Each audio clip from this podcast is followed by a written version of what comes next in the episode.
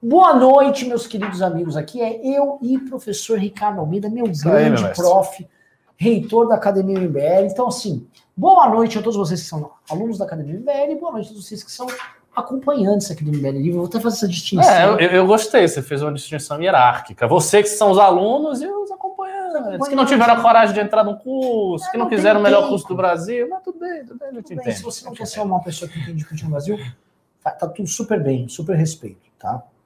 Bom, boa noite, tirando esses sarros aqui, boa noite para todos vocês. Que semana triste, né, Ricardo? Eu acho que a primeira coisa que eu queria conversar com você seria uh, os impactos do panelaço eu acompanhei. E... Lá no meu bairro teve. Teve, né? Teve. Eu tô aqui no Morumbi, teve, teve alto. Sim. Teve alto. E olha só, o Morumbi é um bairro onde não deveria para ser falado. O Morumbi, vou explicar para quem está assistindo aqui e não conhece o paulistanês, o Morumbi é como se fosse a Barra da Tijuca no Rio de Janeiro. É um bairro, de certa forma, de classe média emergente, uhum. que. Isso é uma elite emergente. Então, essa, essa turma adora o Bolsonaro. Então, no Morumbi, o Bolsonaro tá mal, é sintomático de que a situação do Bolsonaro não é exatamente das melhores. Ele foi. Tomou Panelaço Morumbi, tomou aqui na região Paraisópolis, que é uma favela, tomou também na Vila Mariana, tomou no centro, assim, é, é quase. Uh, sim, a coisa está bem espalhada, foi em todo o Brasil e foi um panelaço quase igual aos do Fora Dilma. Foi o primeiro panelaço que realmente a gente pode falar assim, ok, a coisa passou do limite. E aí eu vou perguntar, em termos de passar do limite, porque ele foi lá, mentiu, todo mundo já sabe, pô, o Bolsonaro mentiu. Quem assiste, assiste a gente não precisa. Vamos desmascarar o Vamos desmascarar. O cara tá mentindo há dois anos. É, né? Não tem, né? Porque para vocês a gente não precisa desmascarar nada, mas eu acho que a gente precisa entender o seguinte: por que ele foi mentir? Eu acho que esse é o lance. Qual é a estratégia por trás do Bolsonaro, por trás dessa ida à televisão? Porque, um, por que ele foi na televisão? Por que foi a televisão avisar que, ó, é o seguinte, agora eu gosto de vaqueira, tá ok? Por que, que ele foi fazer isso? Ou seja, o que, que o motivou a fazer isso? E três, se isso vai ter efeito. Acho que isso é interessante para a gente saber. Então, professor Ricardo Almeida, a bola é tua. Perfeito. Primeira coisa, eu vou contar o que eu vi de perto no panelaço que aconteceu lá no Morumbi. É, eu estava lá, enfim, eu sabia que ia ter o panelaço, mas eu não imaginava que ia ter um panelaço lá do jeito que foi. Eu moro no, no, prédio ali da Vila Andrade. E aí começou a bater panela e veio outro, e veio outro, e veio outro. E a minha esposa se animou. Ela foi, ah, contra o Bolsonaro! Ela detesta o Bolsonaro. Aí foi, bateu panela. E não só bateu panela, como tinha muita gente gritando. Uhum. Então a adesão ao panelaço foi muito emocional também. As pessoas bateram panela e começaram a gritar. Fora Bolsonaro! Bolsonaro canalha! Bolsonaro assassino. Essas três coisas eu, eu de fato ouvi. Então, assim, isso foi muito significativo. Tem um outro ponto que merece comentário, que é a divulgação do panelaço. Eu não sei qual foi a intensidade da divulgação deste panelaço, mas na época da Dilma a gente divulgava muito. Então, Sim. assim, havia um esforço muito grande de divulgar o panelaço. Isso é uma coisa, era uma coisa muito essencial como peça da nossa grande luta pelo impeachment. Eu acho que esse panelaço não foi divulgado da maneira como foi, foram os, os da Dilma, o que o torna mais significativo.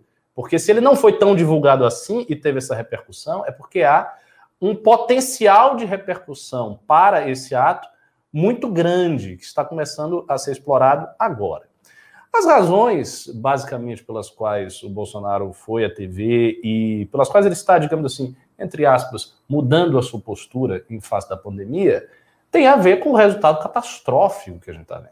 Né? A gente está no auge da pandemia no Brasil. Esse auge não aconteceu lá atrás. Não aconteceu na época que a Itália estava com aquelas imagens horripilantes de pessoas sendo levadas nos carros, aqueles caixas. Sim. Não! O auge no Brasil é hoje. Nós estamos no auge. Morreram 3.241 pessoas. Sim. Quer dizer, isso bateu o, recorde histórico do Brasil. E assim, tá, tá, tá muito claro, assim, já está evidente que a situação do Bolsonaro, em termos políticos, está se deteriorando rapidamente. E se, por um lado, ele não é empático com o sofrimento da população, ele é bastante empático com o seu sofrimento. Então, ele olha com muito cuidado para o resultado político do que está acontecendo. Hoje nós temos uh, os estados à beira do colapso do sistema de saúde, o primeiro fato é esse. Uh, a gente tem um recorde histórico da pandemia. A gente tem um presidente cuja condução da pandemia está sendo avaliada pela maior parte dos brasileiros como desastrosa. essa estatística foi apresentada pela Globo, enfim, várias vezes. Então, qual, qualquer ângulo que a gente olhe, qualquer prisma que a gente enxergue a situação do Bolsonaro e a situação da pandemia, é muito grave. Então, eu acho que o gesto dele é um gesto extremamente tardio para tentar melhorar a imagem pública. E há, evidentemente, há um fator superveniente, que é o fator Lula. Né? Lula está de volta no jogo político. E o Lula fez esse comentário, falou isso no discurso, que se fosse eu, eu teria feito um comitê assim assado, chamado os governadores. Basicamente o que o Bolsonaro fez duas semanas depois. Quando o Bolsonaro fez uma live comentando o discurso do Lula, ele colocou, você deve lembrar disso, um globo para dizer que ele não era uhum. terraplanista. Então, aquele discurso do Lula impactou o Bolsonaro. Bolsonaro sentiu a ameaça eleitoral que Lula e o PT representam para ele em 2022. Claro, por um lado, isso eu já falei várias vezes, ele acha que ele é beneficiado em disputar com o PT, porque ele acredita que o antipetismo ainda é uma tendência muito forte, ele pode surfar nesta onda do mesmo jeito que ele surfou em 2018, mas talvez lhe ocorra, dado que ele é burro, mas ele não é louco, talvez ele, ele ocorra que ele pode perder. Então, ele viu o Lula fazendo certo discurso e começou a ser pautado pelo Lula. Hoje nós temos um Bolsonaro agindo politicamente sendo pautado pelo Lula. Então, ele fez isso porque o Lula disse que faria. Basicamente é por isso. E eu não acho, porém, que isso vá ter algum efeito. Por quê? Porque nós estamos com um ano de pandemia. A gente não está no primeiro mês, nem no terceiro mês. A gente está com um ano. Nós temos um ano de pandemia no Brasil. Nós estamos no recorde histórico. A briga de Bolsonaro com os governadores já está amplamente consolidada. Assim, não é uma coisa que dê mais para voltar atrás. Este comitê que ele está formando, ele não chamou o Dória, o que é um absurdo. Assim, além de ser uma deselegância total para um, chefe de Estado, ele não pode excluir do comitê que vai discutir uma questão nacional o governador do maior estado do Brasil. São Paulo é o estado mais populoso do Brasil. Como é que ele faz um comitê e diz: Ó, oh, você pode, você pode, mas você que governa São Paulo, não. Porque eu não gosto de você, porque você é o calça apertada, etc. Então, assim, isso já, isso já sinaliza para os outros governadores o tipo de gestão que o Bolsonaro vai fazer. Ou seja, as pessoas estão vendo, ah, ele está formando um comitê, ok, mas ele não convidou o Dória. Ou seja, continua sendo o mesmo Bolsonaro de sempre. Sim. Ele não mudou nada. Ele só está fazendo uma maquiagem porque como se sente como você, como todo o governo dele, porque ele foi ameaçado eleitoralmente pelo Lula. Então é essa a situação. Não acho que vai resolver nada. Acho que a condição da pandemia vai continuar o desastre que está. Os estados e os municípios continuarão independentes, porque isso foi chancelado pelo STF já há um tempo. Então eles vão tocar do jeito que eles querem tocar. Tem poucos estados que estão estáveis, por exemplo, a Bahia é o caso de um estado estável, está na fase amarela, por enquanto. E é isso, e é, o que a gente vai ver é morte e morte e morte. São, são leitos de UTIs entupidos, é profissional da saúde tendo colapso. Eu fiz um tweet agora, eu comentei até no grupo. Eu tenho uma, uma amiga, grande amiga, madrinha da, da minha filha, e ela teve um colapso nervoso dentro do hospital. Ela teve síndrome de pânico.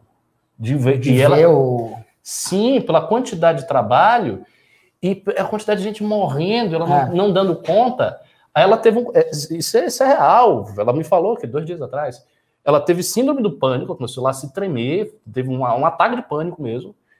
E ela trabalhava em dois hospitais e ela se demitiu de um, porque ela não estava conseguindo lidar. E é uma pessoa muito forte, muito enérgica. Então, assim, a situação de quem está dentro dos hospitais dos profissionais de saúde, do, do, dos enfermeiros, auxiliares de enfermagem, dos médicos, é uma situação medonha, situação terrível. As pessoas não estão conseguindo mais trabalhar, eles estão exauridos, estão exaustos. E, assim, não tem é, perspectiva, porque saiu esse relatório da Fiocruz, que a gente comentou outro dia, dizendo que seria necessário um lockdown muito severo, coordenado a nível nacional, para que as mortes chegassem a um platô, ficassem no platô e começassem a diminuir depois. Este lockdown não será feito, não será porque feito. Bolsonaro de novo falou, ele ratificou a mesma coisa. Não querem lockdown, blá, blá, blá, é mesmo discurso. Ou seja, ele não vai coordenar o lockdown. Os fechamentos hoje, eles são muito mais fracos do que no início da pandemia. Se você olha, tá tudo funcionando, não estão, tudo funcionando, exagero. Tem muita coisa fechada, mas também tem muita coisa aberta. O povo está saindo, os transportes públicos estão cheios. Então a situação é assim gravíssima, é uma situação de ficar com medo mesmo. Vou falar o que eu acho aqui, quem está assistindo. É, é meio babaca, mas vou falar. É o seguinte: sabe aquela frase, não sei se é do Churchill, como é que é? A Inglaterra vai escolher entre a infâmia e a guerra. Tem, tem. A gente vai escolher entre uh, o desemprego e a morte, aí a gente escolheu a morte vai ter o desemprego. Ex exatamente. Então, assim, vai ter os dois.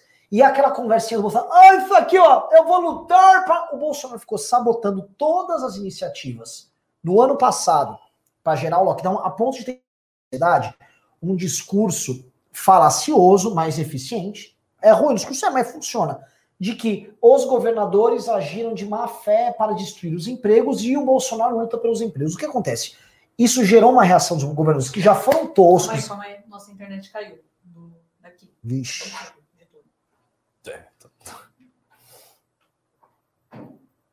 Ai, ai. Quanto é que você acha que bate as mortes? Esse crime mostrou. O logo do Fred lá. Viu? Ele não mostrou. Ah, pede pra ele mostrar. Você acha que bate quantas mortes? Eu bato uns 4 mil. Cacete. 4.500. Nossa senhora. O pico nos Estados Unidos chegou a ser a 6 mil num dia. 6 mil mortes. Só que os Estados Nossa. Unidos ele tem 50% a mais de população. É. Se a gente bater 4, vai ser igual aos Ah, mas eu acho que se eles pegaram, a gente vai bater mais. Bater os 5, então. É. Voltou, voltou, pessoal! Voltou, voltou, voltou, voltamos ao vivo. Seguinte, o que, que eu acho? Os governadores e os prefeitos já não sabiam muito o que estavam fazendo. Eu conversei, já falei isso no outro news, mas eu gosto de repetir. Conversei com o marqueteiro do candidato a prefeito e ele me disse: Renan, as questões agora durante a eleição de abertura é. e fechamento dos comércios estão sendo muito bem conduzidas por especialistas e técnicos ligados ao campo do marketing e da comunicação. O lance seguinte, ficava aquela coisa, abre, e agora fecha, e agora abre, e agora fecha, baseado só em marketing político e algum temperinho médico ali. Especialmente na eleição, porque na eleição, os políticos à moda antiga que adotaram esse discurso do fechei, abrir e tal, eles foram bem. Bruno Covas aqui, tá? Teve muita gente reeleita. O Eduardo Paes que sinalizou isso em campanha. Vamos lembrar que o Crivella foi um prefeito que meio que deu foda-se. Né? O Crivella foi bem, bem tosqueira. E o, o, o Assemieta é um cara que fez uma reeleição e ele foi um cara que trabalhou. Não, mas ele, ele foi bem rigoroso. Foi? É. Então, assim, os, os dois, o ACM e o Todo mundo que soube trabalhar isso foi bem na eleição. E aí virou um discurso político. Dória achou que seria candidato a presidente baseado nisso, mas o bolsonarismo colou, né, ele colou uma insatisfação. Por quê? Porque está durando muito a pandemia aqui. E assim, se nos Estados Unidos houve uma injeção trilionária de, de dinheiro para manter a economia de pé, e está havendo outra injeção agora mas a coisa tá indo normal? Disney tá aberta em abril agora. Rodrigo Constantino, que tá em Miami, esse bosta aí, ele vai poder ir pra Disney de novo. Já tirar foto com o Pateta, coisa que ele é bom em fazer.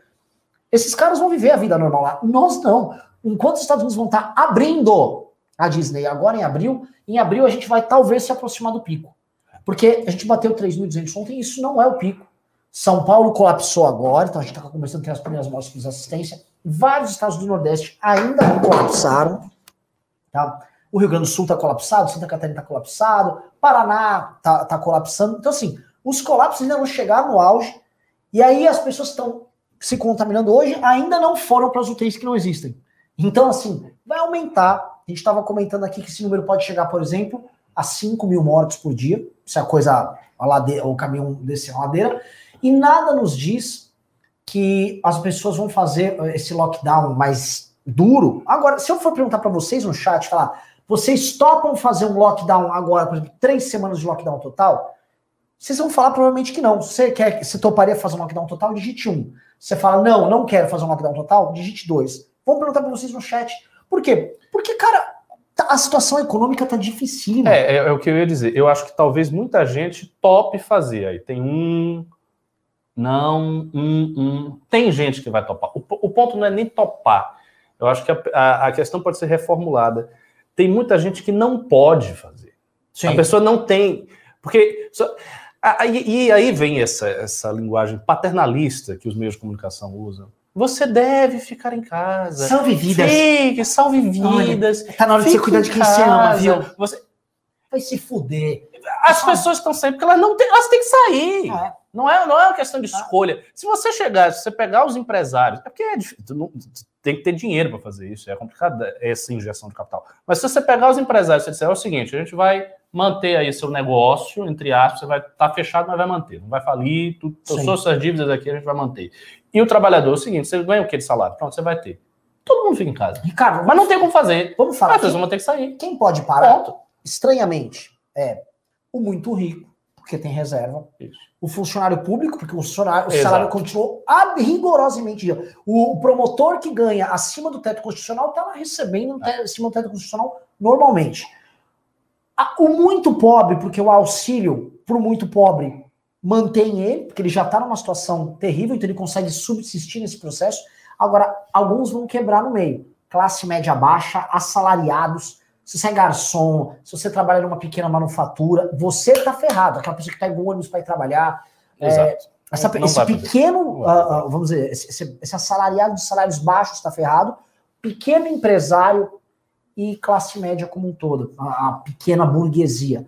Essas pessoas estão se ferrando de verde e amarelo, e é para essas pessoas que o Bolsonaro quer se comunicar. O Bolsonaro quer falar ferrado. Uhum. e o Bolsonaro quer dar a entender que essas pessoas vão invadir supermercado, vão fazer saque, não sei o quê. Esse é o argumento dele. Tá? O problema é o seguinte: nós vamos aqui ficar até julho desse ano vivendo o inferno do coronavírus por culpa do Bolsonaro. Lógico. É, a, é a- é a lógica dele, porque assim, a, a gente não precisa repetir tudo, mas puta que pariu. Ontem fez exatamente um ano, um ano, que o Bolsonaro falou: não vai morrer nem 800 pessoas. É, eu lembro disso. Ele falou que morreu 800 pessoas, esse filho da puta. O cara fala. O, o Copano, alguns dias depois do Bolsonaro falar isso, outro bosta, né? Esse, esse cara, assim, puta que pariu, ô, ô- ô figura de caráter. né? Esse cara falou do engasgar. Você viu que ele fez um vídeo agora falando que não. Não, eu não acompanho. Não, não, eu, eu, eu trato de não acompanhar que esse tipo de coisa dá, assim, dá os nervos. Não, não, eu não quis dizer exatamente isso. Vai tomar no seu cu, meu irmão. Seu bosta. Pelo amor de Deus, não há, as pessoas sabem, a- a- a gente- pessoas como ele, Alexandre Garcia, Rodrigo Constantino, tudo que eles falam, não adianta ele tirar do contexto e pensar ali. Ele falava naquela época ter coisas que diminuíssem a pandemia, porque a ordem era diminuir a pandemia. Então o Bolsonaro falava que era uma gripezinha, não tinha cloroquina ainda, era Era gripezinha, gripezinha, ia não morrer vai morrer 800 ninguém. pessoas. É alarde, é Já- histeria, Esse foi o começo. Depois a narrativa foi não tem que fechar porque o lockdown é errado e isso. Ah, teve do vírus chinês ainda. Aí veio a cloroquina e os tratamentos alternativos, aí todos eles entram. Eles vão surfando no mesmo discurso do Bolsonaro e agora quer fugir. Exato. Vão tomar no cu. Gente sádica. Vocês mataram um monte de velho. Essa que é a verdade. Vocês mataram um monte de velho com o argumento de vocês. Gente porca. O Bolsonaro falou dos 800 e o outro falou de enganado. Gente porca. Eu lembro, o, o Olavo escreveu um negócio, no, acho que foi no Facebook, uma coisa assim, dizendo o seguinte: só me chamem para considerar a pandemia como algo sério se morrerem mais do que os 70 mil brasileiros por ano, que morrem de homicídios. Quer dizer, o problema da segurança é sério, mas a pandemia não vai chegar a isso. Nós temos 300. Então, assim, é óbvio que a teoria dos caras estava errada, é óbvio que a visão deles toda é ridícula, é errada, errou, e isso resultou em 300 mil mortes. E não adianta, porque a, a operação é como você está. Você está descrevendo perfeitamente a operação retórica que Bolsonaro quer empreender. Qual é? É a de dizer que ele sempre se preocupou com a questão da vacina, que ele sempre se preocupou com a saúde do brasileiro, que ele foi sabotado. Sim. Porque tudo o que acontece no governo Bolsonaro Nunca é culpa dele. Nunca é culpa dele. Sempre estão sabotando. O STF está sabotando, a mídia está sabotando, os governadores estão sabotando. Todo mundo sabota o cara. É impressionante. Ele não faz nada. Ele, ele é um, um, um- um ser passivo diante de sabotadores maldosos. Então é esta a narrativa que eles querem emplacar. Dizer, não, a gente sempre tentou, mas os caras atavam nossas mãos. A gente não conseguia fazer as coisas. O STF proibia a gente de conduzir a pandemia do jeito certo e dava poder demais aos municípios, aos governos. Eles estão com essa conversa. Eu Sim. vi essa conversa em- Não, com vários conversa é assim, bolsonaristas. Eu dei o dinheiro pra vocês Isso. e vocês gastaram aí os governadores. Exatamente. Esse é o argumento do cara. É. O argumento do cara é o seguinte: um, ele conta o dinheiro que ele enviou, o dinheiro do repasse obrigatório pro Estado. O dinheiro que foi coletado no próprio Estado, no então, o É. Rio Grande do Sul, ele falou: te mandei 40 bi aí. Era deles, ô filho da puta. Mas não era só isso. Aí ele fala dos hospitais de campanha, sendo que, ora, foi o Bolsonaro a reincentivar publicamente ele, a família dele, os apoiadores dele, que as pessoas voltassem para as ruas com tudo no fim do ano. Em Manaus, às vésperas do desastre de Manaus, o Eduardo Bolsonaro convocou manifestação para as pessoas irem para as ruas fazer isso. Ele, Biaquissa, aquela gentalha nojenta toda dele. Eles fizeram isso. Ou seja, ele incentivou o retorno ao caos, que ia deixar todos os governadores de, de, calça curta. E, obviamente, nem vou falar dessa montagem de vacina, Ricardo. É, não, é isso mesmo. Ele, ele incentivou tudo. Ele fez, ele, ele orquestrou a confusão, ele orquestrou o caos e está querendo se limpar nisso aí. Mas, assim, eu não acho que ele vai conseguir. Eu, eu acho que a imagem do presidente como um cara que não fez nada pela pandemia é forte demais. Ele não tem como escapar disso. E, assim, não vai ter como escapar disso na época da campanha. Porque ele está de olho na campanha. A única coisa que interessa a ele é se reeleger. Ele não vai conseguir escapar. Porque assim, tem muitos vídeos, tem muita coisa de, dele indo a público falar as coisas. Então, por mais que ele se esforce nas redes sociais para limpar e mudar a imagem, quando aparecer na Globo, no horário eleitoral, explorado pelo jornal, o cara falando, ah, é só uma gripezinha, não vai morrer ninguém, vai morrer 800, vai morrer tantos, e aí aparece lá que morreu 400 mil pessoas, sei lá, meio milhão de pessoas, Fica muito evidente, então não tem como escapar. É óbvio que o que, que eles tentam fazer? Eles tentam usar as redes sociais para enganar as pessoas Sim. em cima de protocolos de ilusão muito simples. Por exemplo, de fato, o governo federal envia dinheiro. A pessoa não, não sabe, tem muita gente que não sabe direito que tem um pacto federativo, Sim. que a União pega o dinheiro que vem dos estados e vem dos municípios, que o dinheiro não é dele. Então eles mostram, ah, Governo federal enviou não sei quantos bilhões para estados. Olha como está o seu estado, tá uma merda. Então fica parecendo, porra, o cara me deu dinheiro, o cara trouxe Sim. o dinheiro, o governador roubou, o governador fez alguma Sim. coisa. São 50 bilhões. Que não é nada, deu... que é ridículo, é, mas, porra, 50 bilhões e tá desse jeito. Então, esse tipo de coisa eles vão tentar manipular até o final, eles vão chegar até a campanha de 22 manipulando isso aí, mas não acho que consegue, eu não acho que consegue prosperar. Olha só. Você viu o PT agir com a mesma cara de pau nesse tipo de Não, assim, veja, há uma diferença fundamental é, entre o PT e Bolsonaro. As mentiras que o PT fazia, as distorções que eles faziam da realidade, eram distorções, em geral, sofisticadas. Sim. Então havia um, um aparato teórico, não, não, não era uma coisa assim grotesca. Você falar da manadeira de piroca, do, do, kit gay, que se você entrar na escola vão Sim. meter o dedo na bunda do seu filho. Não, não era, não, não chega a ser uma coisa assim escancarada. Essa coisa escancarada também, é preciso dizer, não é culpa exclusiva de Bolsonaro. Ela, em parte, é culpa da internet. A, a, o, o, fato de que eles usam a internet, de que eles foram um fenômeno de internet que chegou ao poder, porque Bolsonaro é isso. Ele é um fenômeno de internet que chegou ao poder. É, mais ou menos como o MBL. O MBL também foi um fenômeno de internet que conseguiu o status que tem, a força que tem. Como eles usam a internet, e a internet é livre, você pode dizer qualquer coisa, é, é, é um, é, enfim, uma selva de informações e contra-informações, eles têm esse nível de descaramento. Deixa eu fazer uma pergunta. O PT não. O PT ainda opera, operava, pelo menos há um tempo atrás, numa lógica mais tradicional. Então, se o PT vai, por exemplo, mentir, ele vai mentir em blogs pagos, em jornais, Sim. em revistas de esquerda. E ele você repara que ele mentia com a própria militância. É, tinha uma coisa isso, no PT de o, o, o grosso do, dessa mentira mais sólida, ela ia para esses blogs e isso alimentava uma militância. Exatamente. Agora, eles não tinham a mesma cara de pau de ir na televisão e falar aquilo da vacina de ontem. Estamos voltando para o Bolsonaro falar que comprou a vacina lá no passado, cara. Esse é um tipo de coisa que o PT fugia, tergiversava, mas não conseguiu. O Bolsonaro, eu vou te fazer uma pergunta aqui: será que é só a internet ou é algo mais? Porque o bolsonarismo se identificou com o que há de pior nas denominações neopentecostais no Brasil ele se identificou com o que tem de pior uh, em apresentadores de TV, daqueles tipo Siqueira Júnior. Esses caras são acostumados a mentir para as pessoas, para o povo mais simples, de uma maneira assim, sem. sem tem um vídeo do, do Marco Feliciano horroroso, dele pedindo cartão de cada pessoa. E eu, eu me pergunto se, porra, esses caras hoje são base do governo. O, o, Eduardo Bolsonaro disse o seguinte: se você quer entender o que é o discurso conservador, ouça o Siqueira Júnior, que era DJ de show com a Loki. Né? Não é exatamente. É sério? É. Você quer era DJ? DJ! DJ imaginar de festivalzão, vocês sabem o que te dá Não, eu não consigo imaginar aquela figura como DJ. portento conservador. Nossa o Senhora. cara ia pros festivais assim, e que maconha não era nada, né? É bala pra cima, mas hoje ele faz vídeos lá, maconheiro do cu, não sei o quê. Que ele é. Era de DJ, isso é? E revelação pra mim. é um símbolo do conservador. Mas onde eu quero chegar? Esses caras sabem que as pessoas engolem qualquer coisa. E o governo do Bolsonaro, ele foi para uma linha assim, fala qualquer coisa, se colar, colou, se não colar, a gente vai insistindo. E é uma coisa assim que dá raiva. Eu vejo eles mentindo do negócio da vacina, dá vontade de quebrar a cara deles. Meu Deus do céu, cara, não, é um tipo de. Assim, você não consegue. Você vê, por exemplo, o, o, Constantino, por exemplo, né? Como ele muda a opinião dele, se é um troço. Você fala, isso aqui não é possível. Mas cola.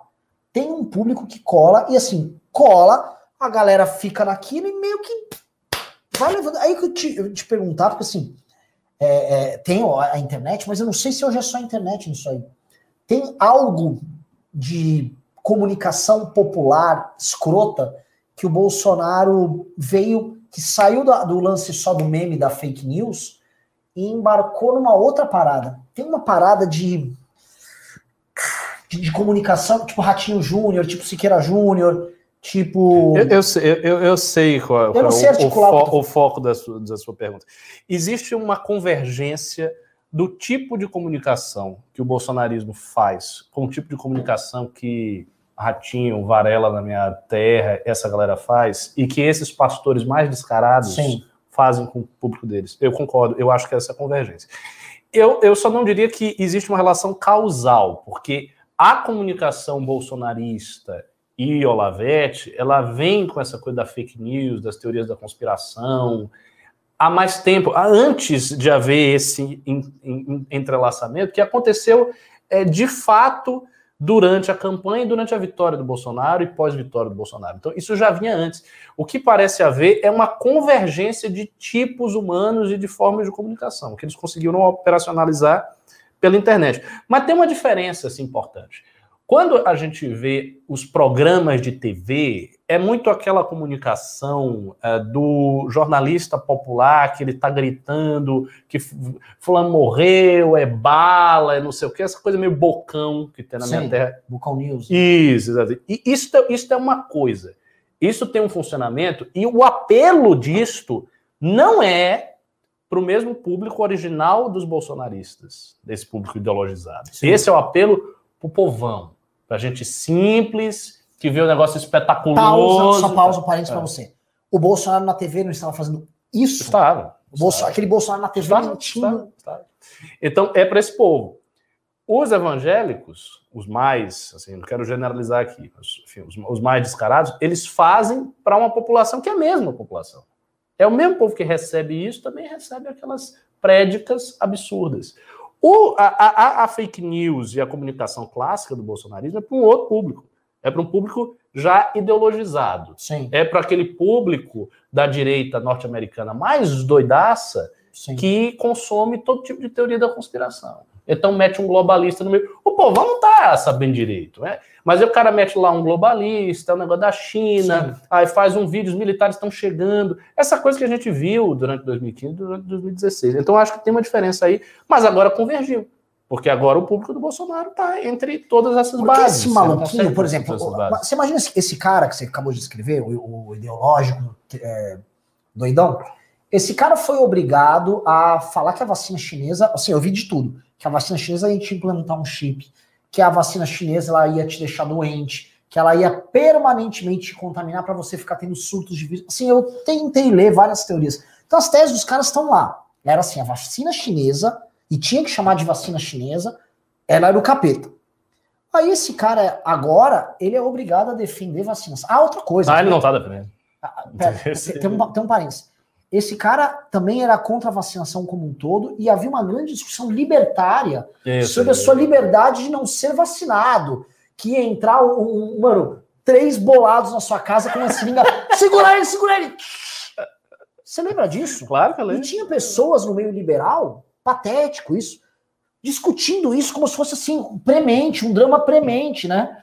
Não, não, eu não quero ser vacinado. A obrigação da vacina ou não. Era tema de discussão. O Kim foi atacado na internet por quem cometeu a ousadia de falar que tem que ter vacinação obrigatória. Acho que hoje eu duvido ter algum, algum mané aqui que vem falar que, ó, se eu vou fazer a vacinação compulsória aí, que ninguém vai obrigar a entrar na tua casa, mas para você pode perder, por exemplo, ó, você não vai conseguir tirar documento, tal, se não tiver a vacina.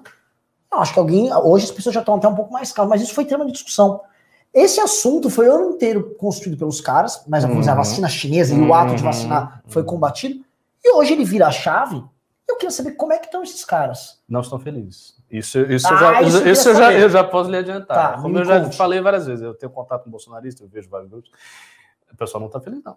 Assim, eu vi várias opiniões de gente dizendo: ah, Bolsonaro passou o ano inteiro lutando pela nossa liberdade e agora tá. É, é sério É, isso. é. E agora tá jogando a nossa liberdade no lixo, porque ele quer melhorar a imagem dele diante da mídia. Hum. Então, as pessoas mais, sabe, que tem esse discurso mais inflamado, estão vendo a atitude de Bolsonaro como um recuo. Elas não estão felizes com Bolsonaro. Sim. E aí, e por isso que eu acho que politicamente o que ele fez e o que ele quer fazer é muito perigoso.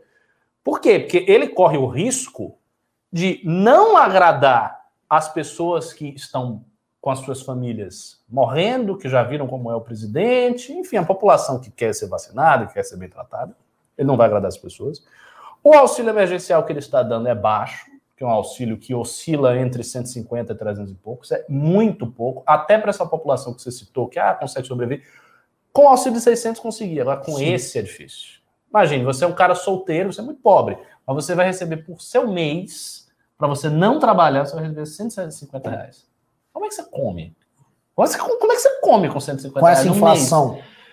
Cara, Hoje assim, a batata faz o dobro. isso é passar fome. E assim, as pessoas estão, por incrível que pareça, as pessoas estão passando fome no Brasil. Sim. Mesmo. Tem gente que não está comendo, tem gente que faz uma refeição, que está fazendo duas refeições por dia, que não tem dinheiro para comer. Então, assim, esse auxílio, amigo, não vai agradar as pessoas, porque elas não vão conseguir ter o mínimo do mínimo com 150 reais, com 200 reais. Não dá. Então, ele não vai conseguir pegar essa popularidade que ele conseguiu na época. Ele surfou, subiu. Isso não vai ter mais. Então, ele vai desagradar essa camada que quer um tratamento sério, porque já está claro que ele não tratou. Ele não vai conseguir pegar esse pessoal do auxílio, porque é muito pouco, é muito baixo. E ele está desagradando as hostes fiéis bolsonaristas, porque o pessoal está vendo a atitude dele como um recuo. Então ele está desagradando todo mundo. Sin- Sinceramente, do ponto de vista político, e assim, entendam bem o que eu estou falando, do ponto de vista político, esquecendo Brasil, esquecendo moralidade. Politicamente seria melhor para o Bolsonaro continuar com o discurso que ele está. E ir até o fim. Porque a essa altura do campeonato, ele não vai conseguir reverter. Ele não vai conseguir chegar atrás e dizer, não, agora eu tô. Ele não vai conseguir. Os- Eu acho isso impossível. Os interlocutores nossos lá, o que inclusive, Ah. conversa com os deputados, disse o seguinte: o Centrão deu um, deu um chega nele lá. Deu um. Porque o Centrão estava nomeando a próxima ministra da Saúde. Eu vi. Aí ele botou- já derrubou. E botou, Aí botou um bolsonarista. débil mental. O cara que vai ficar indo para os hospitais vendo se as pessoas estão sendo. Qual o cara do Centrão que vai receber? ah, pe- pensa a cabeça do cara do Centrão. Ele vai receber emenda, vai ter a obrinha no que vem para se reeleger e vai ter que ir com o Bolsonaro lá. Exato. Esse cara já tá. É, Eu vou com um assassino. Quando o cara chegar, pô, É. ter 6 mil É mortes. tipo, ô, irmão, aí você dificulta o trabalho aqui, né, parceiro? Porra, Bolsonaro, para, assim, vacina. Meu, meu pessoal quer vacina lá, viu? O pessoal não quer só auxílio, agora quer auxílio E vacina. E o Bolsonaro deve ter entendido o recado. E aí é mais um problema. Reparou como esses Alans dos Santos, essa turma tá quieta? Tô- eu tô reparando, eles não falam mais de pandemia de, e de Nada, nada. porque, eles cara, não têm. não Eles têm- devotaram a vida deles pra uma luta que o Não tem Bolsonaro. o que dizer. É, tá morrendo muita gente. E, e, assim, tá morrendo gente também em lugares improváveis. Lá na cidade de minha esposa, Nova Sorca, cidade desse tamanho, tem 20 mil habitantes, morreram 14 pessoas. 14 pessoas. É uma cidade que todo mundo se fala, cidade do interior muito pequena. Então todo mundo na cidade está Uhum. apavorado. As pessoas estão preocupadas. Porque está morrendo gente, cidades mi- miúdas. E aí são as cidades que foram beneficiadas proporcionalmente, vis-à-vis da população, com o auxílio emergencial. Então, numa época lá atrás, o pessoal estava feliz com o Bolsonaro, porque estava vindo dinheiro. Só que agora vem um terço do dinheiro e as pessoas estão morrendo. Então, pô, não tem vacina, a galera tá morrendo e não vem o dinheiro, e você quer ter popularidade, não vai ter. Então, sim, o Centrão pressionou, o Arthur Lira deu uma série de declarações agora, que fica muito claro que ele pressionou. Sim. Praticamente ele disse: ó, se você não decretar o lockdown, quem vai decretar é a gente. A gente vai, vai para cima e a gente vai resolver do jeito que der. Mas, assim, é, isso é um recuo. Para a militância do Bolsonaro, isso é um recuo. Porque não é um discurso que ele ficou levantando durante um ano. Então não tem como. Você sabe, por, por mais Ricardo, que não dá. Ele, no aniversário dele, falou assim: vou botar. Meu exército não vai me pedir de ninguém de trabalhar. Vai. Exato. O Lira agora deu uma jantada nele que não tem o que fazer. Não, não adianta, não tem o que fazer. Eu, eu acho que politicamente ele tá ferrado. Já era. Ele vai, ele vai ser muito destroçado essa pandemia, muito destroçado. E o pior, não chegamos ao pico. Porque ah, se o pico for 5 mil, 5.500, nós estamos com 13,2, ainda vai ter muita gente morrendo. Ainda vai ter cidadezinha do interior. Ainda vai ter cidadezinha do interior. Meio milhão é um número muito significativo. Tiver, imagine, meio milhão de mortos, meio milhão é um número redondo, é um negócio que impressiona. Não é nem assim 300 mil, não, é meio milhão. O povo ouve esse negócio, milhão, as pessoas já se assustam. Então, assim, eu não, vejo, eu não vejo o que, que ele possa fazer isso aí. Sinceramente, não vejo o que ele possa fazer. Eu acho que o que ele deveria fazer, politicamente também, esquecendo qualquer coisa, é assentir com essa carta dos governadores exigindo o auxílio de 600, mete o auxílio de 600, vê o que faz, suspende o teto, vê qualquer coisa. Bota um auxílio lá o mais gordo possível, empurra a crise, vai empurrando a crise, deixa a inflação subir, mete o auxílio e segue assim. Porque, assim, é, é, é, é o único jeito é ele recuperar. É que não porque vai... aí ele conseguiria recuperar alguma coisa da popularidade dele. Aí vamos então. Posso falar mal de quem eu adoro falar mal? Fora Bolsonaro? Paulo Guedes. Você chegou aqui no ponto que. E este bosta? Botam essa pra nada. Por que, o Guedes tá fazendo? Sim, sim. É que eu, eu, ia comentar um detalhe. A gente, né, agora com esses news que são segunda, quarta, sexta e segunda-feira mandeta, então a gente acabou não comentando. Quem tá assistindo aqui, vocês souberam que houve uma carta hum. do todos os grandes bancos assinaram. Ah, eu vi, eu vi, eu acompanhei. Grandes economistas, basicamente assim, a elite financeira é. do Brasil assinou um documento mandando o Bolsonaro seguir protocolo para enfrentar o Covid. Eu vi. Foi assim, ó, o capital avisou, olha, é para tocar. Só que nós temos. Né, você sabe como eu não gosto de banqueiros, sabe como eu não gosto. Eu gosto de vários economistas que estão ali, tem gente séria no meio. Mas eu não gosto de banqueiro, é inevitável, mesmo concordando com eles agora. Mas eu senti falta, prestem atenção, vocês estão assistindo. Senti falta do pessoal da XP. XP, para quem não sabe, até tuitei disso, né? Vocês prestem bem atenção, tá? O pessoal da XP, eles, eu já vi que eles têm um comportamento muito diferente do restante do mercado. Primeira coisa, a XP não trabalha com investidor institucional. Ou seja, ela trabalha com varejo, ela precisa de, de volume de gente. Muita entrando. gente, né? E a XP, inclusive, ela compra o passe de blogueiros e de, de vendedores de, de curso, tipo aquele primo rico. E o primo rico tinha ido lá na, no vista isso. A gente quer um regulamento, faça isso a liberdade. Para mim, um cara que se submete a esse papel, ele pode até te enriquecer, meu irmão, mas no todo, ele torna a nossa vida como um todo pior. Porque um cara que está passando pano para esse projeto, você me desculpa, é minha função como movimento político, eu não sou coach financeiro. Fato é, o, o, o, Primo Rico foi lá, passou pano pro Guedes, e o Paulo Guedes, ai Guedes, e quanto que você vai fazer? Então, eu vou injetar dinheiro na veia. Você para que o Paulo Guedes adora falar que vai injetar um dinheiro na veia? O, o, Paulo Guedes é tipo um aplicador de heroína fictícia, porque o dinheiro dele nunca entra na veia ali. Ele fala, não, vou botar o dinheiro na veia. Botar o... Essa expressão é muito boa. É o dinheiro na veia, vou botar o dinheiro. Porque a Dona Maria na ponta, é sempre assim, é ele vai botar o dinheiro na veia e a Dona Maria tá na ponta. Então, a Dona Maria na ponta. Ou seja, a, a Dona Maria é sempre a tá usuária na... fictícia da heroína é, que o Paulo Guedes nunca aplica. É a ponta da picada ali. Você tem que twittar isso, é, isso é muito bom. Então, a Dona Maria tá na ponta, recebendo dinheiro na veia do Paulo Guedes. E é sempre essa, essa conversa no olho do Paulo Guedes. E o primo rico foi lá, e eu já, já achei estranho. Aí, no mesmo dia que saiu aquele documento, né, o lobista da XP, o Furamet, estava lá em Brasília conversando com o Guedes. Era muito simbólico que o cara da XP tivesse lá, junto com o Guedes, junto com o Pacha, ajudando. E, obviamente, não estou falando aqui que ele comete crime, né? Conhece o Furamet, o cara é legal, bacana, mas né, vocês estão fazendo escolhas, né, XP? Eles escolheram não assinar o um documento uhum. e escolheram estar lá com o governo lá uhum. tal. Inclusive mandaram um youtuber deles que serve, tem como objetivo trazer gente para bolsa, que é esse primo rico, indo com o Paulo Guedes dizer tá tudo normal, tipo, continue entrando aqui, precisamos aí do volume de vocês entrando. Então, é, me parece que é o seguinte: tirando os caras que trabalham com o grande público no varejo, os enganadores de pequenos traders, Não, todo grande capital. o grande capital já viu que. Óbvio. Então, assim, nós temos hoje. E nem o, eu, e sinceramente, o grande capital quer que o Bolsonaro se lasque. O pessoal já tá de saco cheio desse cara. Tá, tá- É- Essa é a pergunta que eu tinha, sabia? Porque eu acho que eles levam, eles levam a vida como dá. Mas uma hora eles É. começam a fazer as escolhas políticas deles. Na Dilma aconteceu isso. Levaram enquanto deu com o PT. Exatamente. Uma hora fizeram as escolhas. Agora a gente está vendo certas escolhas serem feitas, mas eu queria comentar algum ponto. Há ainda um setor que vai ficar fechado com o Bolsonaro até o fim, que é a agricultura. É isso que eu ia dizer, o agro. Ah.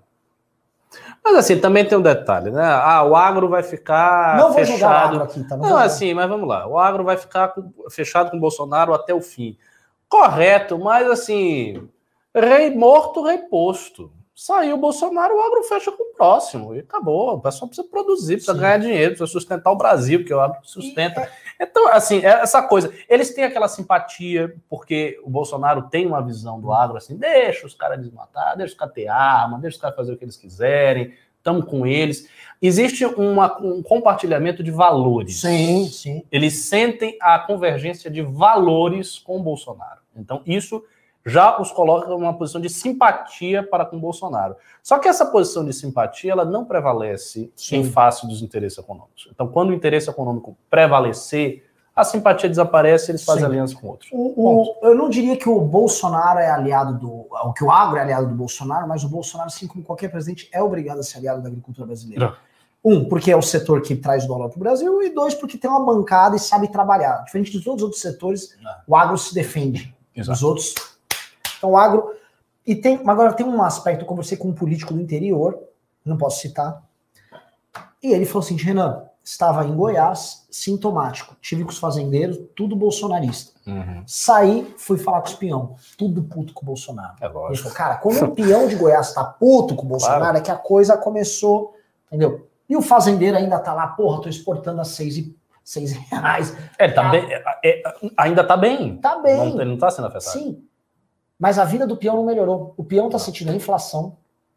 A vida ainda tá difícil. Tem gente da família dele morrendo. Doença Da- tá chegando, exato. Então a, a vida está complicada ali.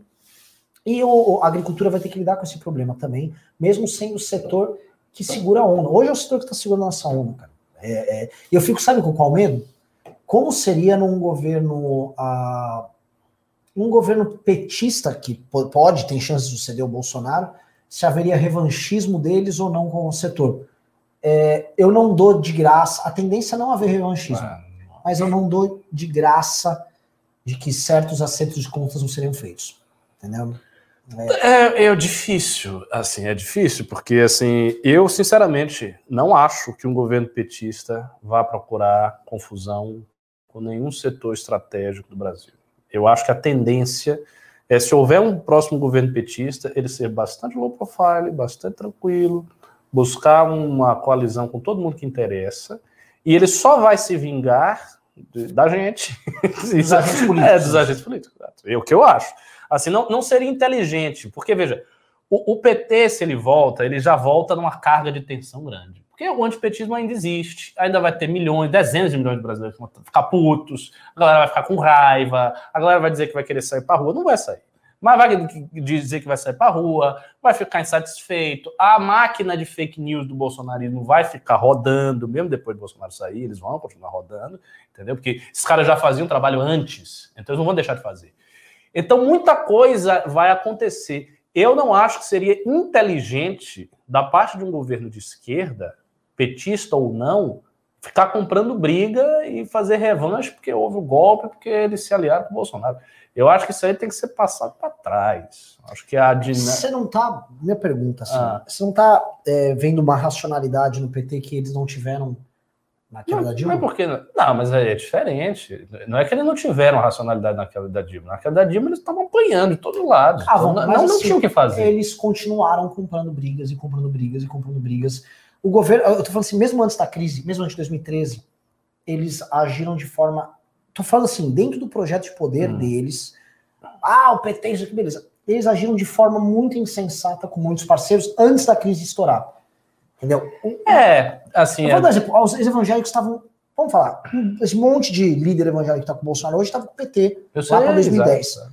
Deu 2011, a Dilma ganhou, Eu lembro ela veio com aquele plano de direitos humanos e começou a arrumar briga ali, desnecessária. É, com o agro, mesma coisa, desnecessária. É é porque, assim, por mais que o PT governe operacionalmente para um projeto de poder, ele ainda é um partido Sim. ideológico. Então, ainda existe aquele gancho ideológico. E aí a sua pergunta pode ser: este gancho ideológico petista, no sentido de agradar essa militância, Passaria por de- cima do pragmatismo? pra- passaria por cima? Eu tendo a crer que não.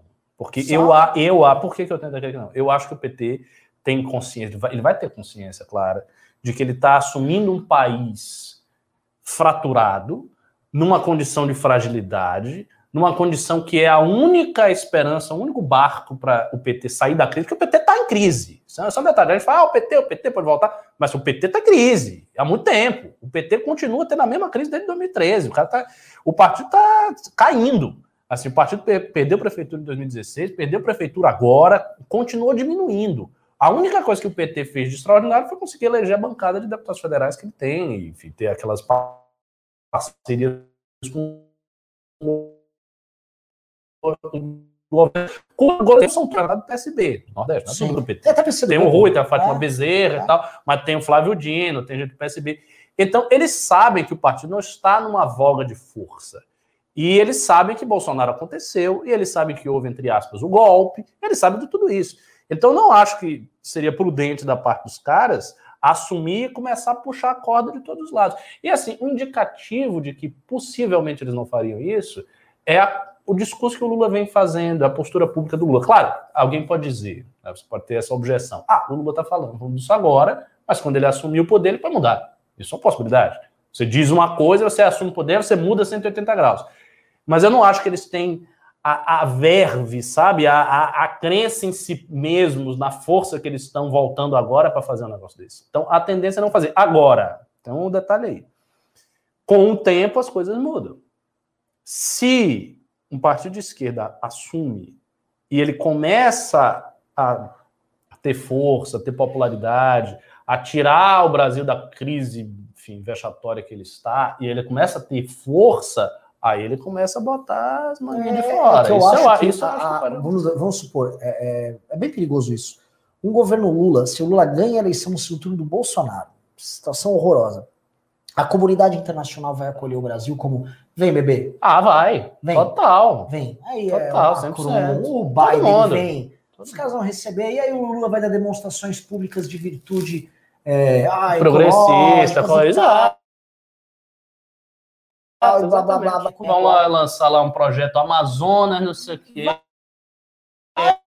É isso. Amazonas, a direita E social. o é. longuismo agro vai, vai fortalecer demais. Não, isso é verdade. Entendeu? Isso é verdade. Essas coisas vão começar a acontecer e, eu- e é- essas tensões vão ficar afloradas rápido, porque é, eu acho inevitável. E eu acho que é inevitável uma esquerda que ficou com a autoestima no buraco. E vamos falar a verdade, a esquerda ainda tá com a autoestima no buraco. Uhum. A esquerda não tá conseguindo fazer nada, meu Não irmão. consegue fazer nada, pô. A- única vantagem estratégica deles é esse desastre. Eu vou falar um negócio, se a gente tivesse um partido e o Kim tivesse uma bancada de uns 10 deputados lá, o estrago nosso na esquerda seria maior ainda. Porque é o seguinte, que parlamentar tá fazendo oposição? Ah, cadê? Quando a gente ouve um discurso no parlamento, é do Kim. Eu não estou, não estou puxando sardinha. Não é que eu sou amigo do Kim, sou do MBL. Caralho! Cadê os O outros? último discurso que ele fez, chamando a responsabilidade para o Congresso, A esquerda divulgou. a esquerda A esquerda tá. amplamente compartilhado pela esquerda. Eles, eles, eles são obrigados a se derreter pelo Kim. A ponto, ho- hoje, é o seguinte: tem gente de esquerda assistindo a MBL News aqui. Tá? Alguém mandou o quê? O Renan? É, tem vários. Tem, tem ciristas, tem. É. Talvez até petistas, né? Tem, tem gente que vem assistir aqui. Solistas. Eu montei um grupo de WhatsApp do blog, que eu escrevo umas bobeirinhas Hum. blog, e falei: ó, quem quiser vem pro. Os quatro, cinco petistas foram. É mesmo.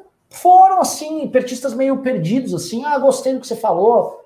Ah, eu acho isso ótimo. Entendeu? Eu gosto de converter esquerdista. Ah, e eu não dei nenhum tom de esquerda no que eu tava falando. É. Simplesmente o cara foi lá porque, porque não tem ninguém batendo o Bolsonaro bem no campo É, deles. não tem. E, e eles realmente, a coisa envelhece. Eu, às vezes, eu me sinto velho nesse negócio de política. Eu já sinto, pô, deve ter gente fazendo um discurso bem mais legal, mais jovem. Não tá, e tal. não. Pelo menos no nosso campo não tá. É, é, não tem, mas assim, às vezes eu, eu sinto que aquela energia que eu tinha em 2015 meio que passou. Mas eu, eu vejo assim, eu vi o Paulo Teixeira na, na CCJ brigando com a Bia Kicis. Olha, tem, uma, tem uns esquerdistas também que não são não tão, tão simpáticos assim, não, é? Bolsonaro é horrível, MBL é da mesma raiz, o PT já foi bom. Esse é mais tradicional. Ah, esse Jonas, esse cara tá xingando a gente o programa inteiro. Ah, é? é careca aqui, né? Eu tô é, aqui. É, tá, um dos tá... esquerdistas não, não muito simpáticos. É, é.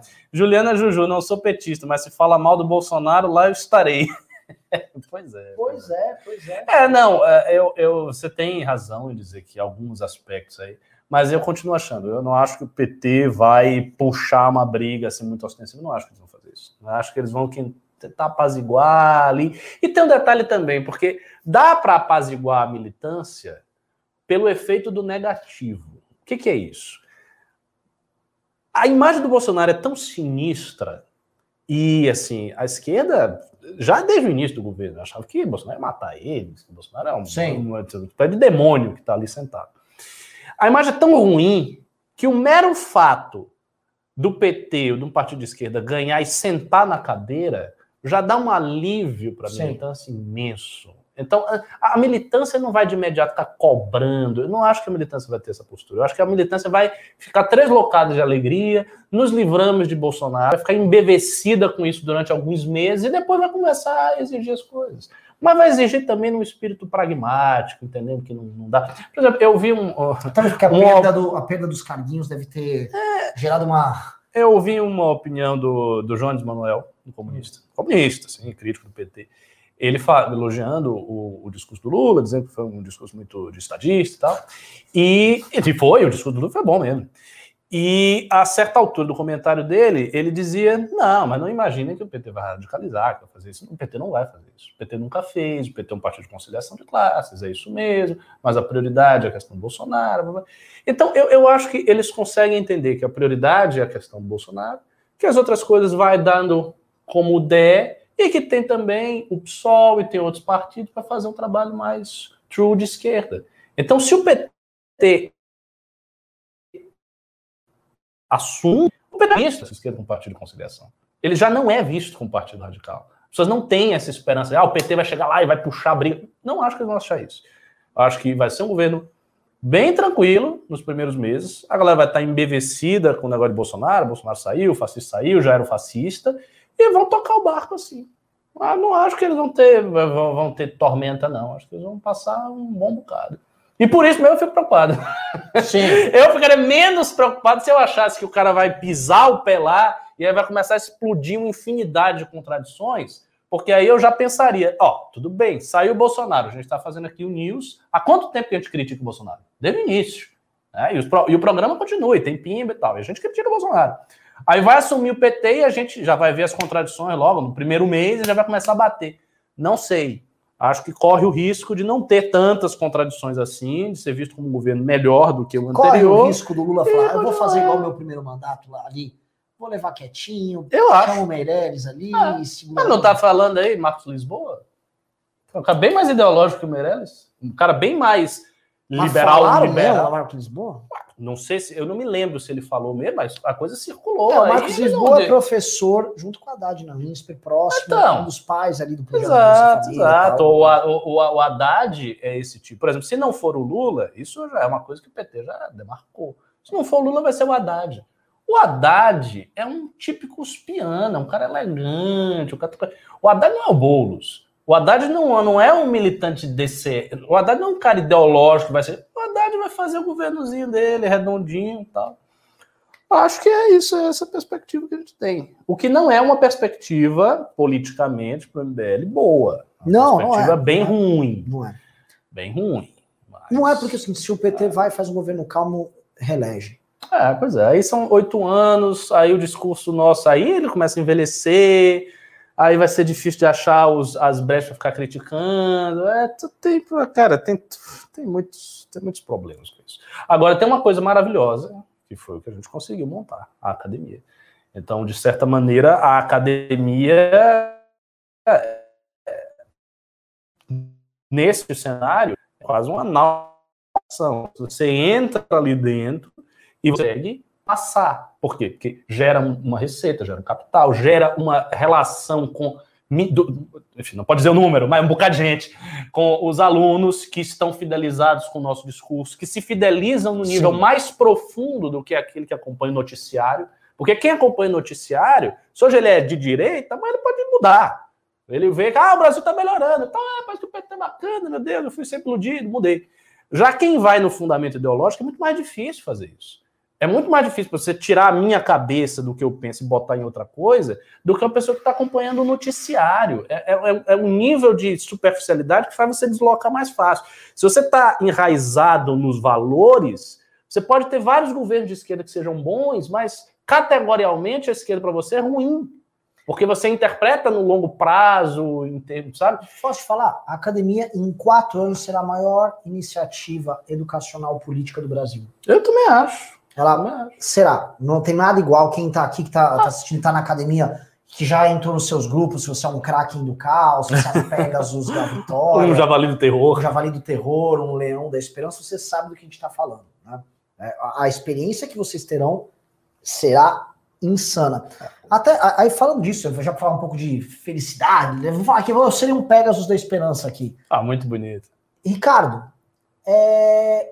a gente postou um meme hoje Produção, coloque o meme lá, que a gente postou hoje, o meme branco e laranja, que tem o Amoedo, o Moro, a Moedo, o Mandetta e o Danilo. O pessoal tá? vai começar a delirar aqui, porque já estão, na verdade, desde, desde o início do programa. Hoje a gente fez uma chamada pública, deu no nosso Instagram 30 mil curtidas. Número substancial. Bom. Falando, mexam-se. Ah, eu não sei se vai ser o Amoedo, o Mandetta, o Danilo, o Moro. Dava para citar mais, ah, tem o Leite, tem o Dória, tem, né? O Hulk nunca fala se é ou não é. Hulk né? é Fato é, a gente botou quatro lá no meme, e eu pergunto para vocês que estão assistindo, já é hora dessas pessoas começarem a se alinhar e eu vou começar a fazer uma brincadeira aqui, tá?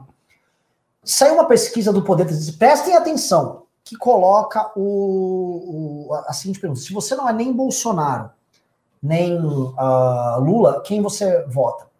Fica em primeiro o, o Moro mas o Amoedo fica com 10%. Bastante gente, Muito hein? bem. Terceiro, se não me engano, ficava o Hulk, quarto Mandetta tal, o Dória ia muito mal. Né? É, eu não sei se o Dória teria presença de espírito, teria aquela de falar, olha, acho que minha vez não deu, vou, vou tocar minha vida. É, ele pode olhar o seguinte: ah, eu me reelejo como governador de São Paulo. Se ele achar que ele se reelege mesmo como governador de São ele Paulo, ele quer, faz isso. Cara. O lance dele nunca foi de, de, porque ele quer ser presidente, ele tem um sonho e ele quer atingir o sonho dele. Não, a perspectiva. O, o Dória ele não quer ser. Ele quer que quer ser presidente agora. Ele quer ser uma coisa de ego. Eu, um dia, a gente falou, um dia eu serei presidente do Brasil. Pô, mas ser governador de São Paulo também não é pouca coisa, não. O cara é, já tá na história etapa, aí. É igual ser prefeito, era uma etapa. Ah, sei lá. Assim, eu, eu, é, é, porque o ego do cara é muito grande. Porque, assim, se não fosse tão grande, se o cara é governador aqui, de São ó, Paulo, não é pouca coisa. Ó, então botaram um meme aqui, ó. Tá com 31 mil likes aqui o meme. Né? É, Amoedo, Amoedo, Danilo. Ah, e muita gente falou, mas por que vocês botaram o Danilo Gentili aí? Porque o Danilo Gentili fez umas piadas aí e começou a brincar. De todos foi o que mais mobilizou. Uhum. Tô falando que ele é candidato? Não. Tô falando que ele acha? Não. Mas assim, já que ele começou a brincar, a gente que joga aí a pressão sobre ele também. O lance é o seguinte: essa turma tem que conversar, Ricardo. Eu também acho. E eu acho que essas conversas elas têm que culminar em algo rápido. Porque. Concordo. O, o, o, o, que, o que aconteceu. Eu nem comentei, gente nem tratou disso, o que aconteceu com o Moro ontem. Ah, do. Mas assim, o Moro ficou numa situação muito ruim. E eu não acho que o Moro seria candidato. Ouvi falar aí de Moro vice do Mandetta. Uhum. Né? Não sei se aconteceria, mas se, por exemplo, o Amoedo topasse ser vice do, do Mandetta, ou vice-versa, eu não acho que o Mandetta uhum. seria vice de alguém. Bom. Mas uma baita chapa. Bom, bem bom. Baita chapa, né? O Mandetta, lembrando que ele é um cara com um perfil muito mais interior. Exa exatamente. Sotaque, eu acho ele mais é, popular, mas o Amoedo hoje, do, dos caras com perfil institucional, ele é o melhor oposicionista de todos. Hum. É o que bate melhor, é o que se, se expressa melhor. No Twitter vem sendo maior do que os demais. Sim. Né? O Amoedo, ele não é um cara que fala, ah, o Amoedo é pequeno. Não, o Amoedo não é pequeno. O Amoedo, ele vem sendo relevante. O Amoedo evoluiu muito como líder. Eu Sim. acho que hoje ele é muito melhor líder do que ele era alguns anos atrás. E eu vou falar uma coisa, né? Nesse xadrez, a gente tem a teoria dos jogos, eu gosto de ficar sempre brincando. É a teoria assim: um balãozinho vai ser o balãozinho da terceira via. Para ele conseguir para o segundo turno, ele tem que ser o único balãozinho da terceira via e os demais balãozinhos têm que concordar com isso. Exatamente. Eles vão ficar se atacando mutuamente para um deles ser um balãozinho, mas eles não podem destruir todos os balões, senão você não vai colocar nenhum balãozinho. temos um jogo com essas regras. É um jogo muito difícil. É. Porque se o Mandetta vê assim, porra, o Moedo tá melhor do que eu, tá próximo de mim, e tem o Hulk ali, o que, que eu faço? Eu me alio com o- a, a Moedo pra tirar o Hulk do jogo, mas eu ataco ou não ataco porque eu tenho que ter o apoio do. Tem um jogo aí dado que precisa ser feito. E eu vejo a seguinte situação. Eu vejo o Hulk não sendo candidato, que ele vai ter. Enfim, o Hulk é um cara que tem um contrato com a Globo novo, fresquinho, para até substituir o Faustão no domingo. Tá com a Uau. vida feita por 10 anos, o Hulk. Sem encheção de saco. Ele deve estar pesando isso. Dois, a gente tem o, o Dória, que se não for para ser presidente, é, é E, e, assim, tá- ele tá mal em todas as pesquisas. Sempre que aparece o Dória como presidenciável, ele nunca tá bem. Porque naquela época lá atrás, que houve a chance, ele aparecia bem nas pesquisas, principalmente no início. Agora não. Ele aparece, ele sempre tá mal, ele se- ele sempre tá mal. Então, assim, ele teria que ter um ego muito grande e muito descolado da realidade para achar que todas Sim. as pesquisas são falsas e eu estou muito bem. Sim. O que é possível, considerando Dória. Sim, bem bom.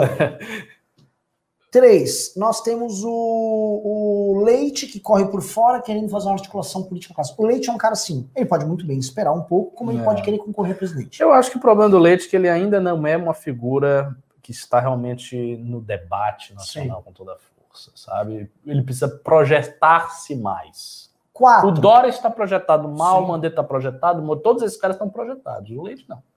quatro, o Moro não acho que será candidato. Sim. Cinco, Também o Mandetta, eu acho, dentre todos, é o que está melhor projetado, ele está numa situação melhor. Ele não é do PSDB, ele não tem a rejeição que o, o- Dória tem, ele tem um lance de ser político, uma experiência. Ele, Uhum. Dizem aí, quem fala dele, que ele tem ah, tretas ali no estado dele, não sou eu para jogar, que nunca acompanha essas tretas. Me, e parece ser um cara mais maleável para negociar. Sim, é profissional disso É. aí. Outro que eu acho que está numa posição que é melhor do que as pe- pessoas imaginam, não tem base partidária, é o Amoedo. Sim. Amoedo tem uma situação paradoxal, ele criou o próprio partido, e aí culpavam que ele não era um bom líder, mas era dono de um partido. Hoje ele não Ah. tem mais um partido, ele é um bom líder. É exa- exatamente isso. Você resu- você resumiu muito bem a trajetória do Moedo. Né? A odisseia dele é essa mesmo.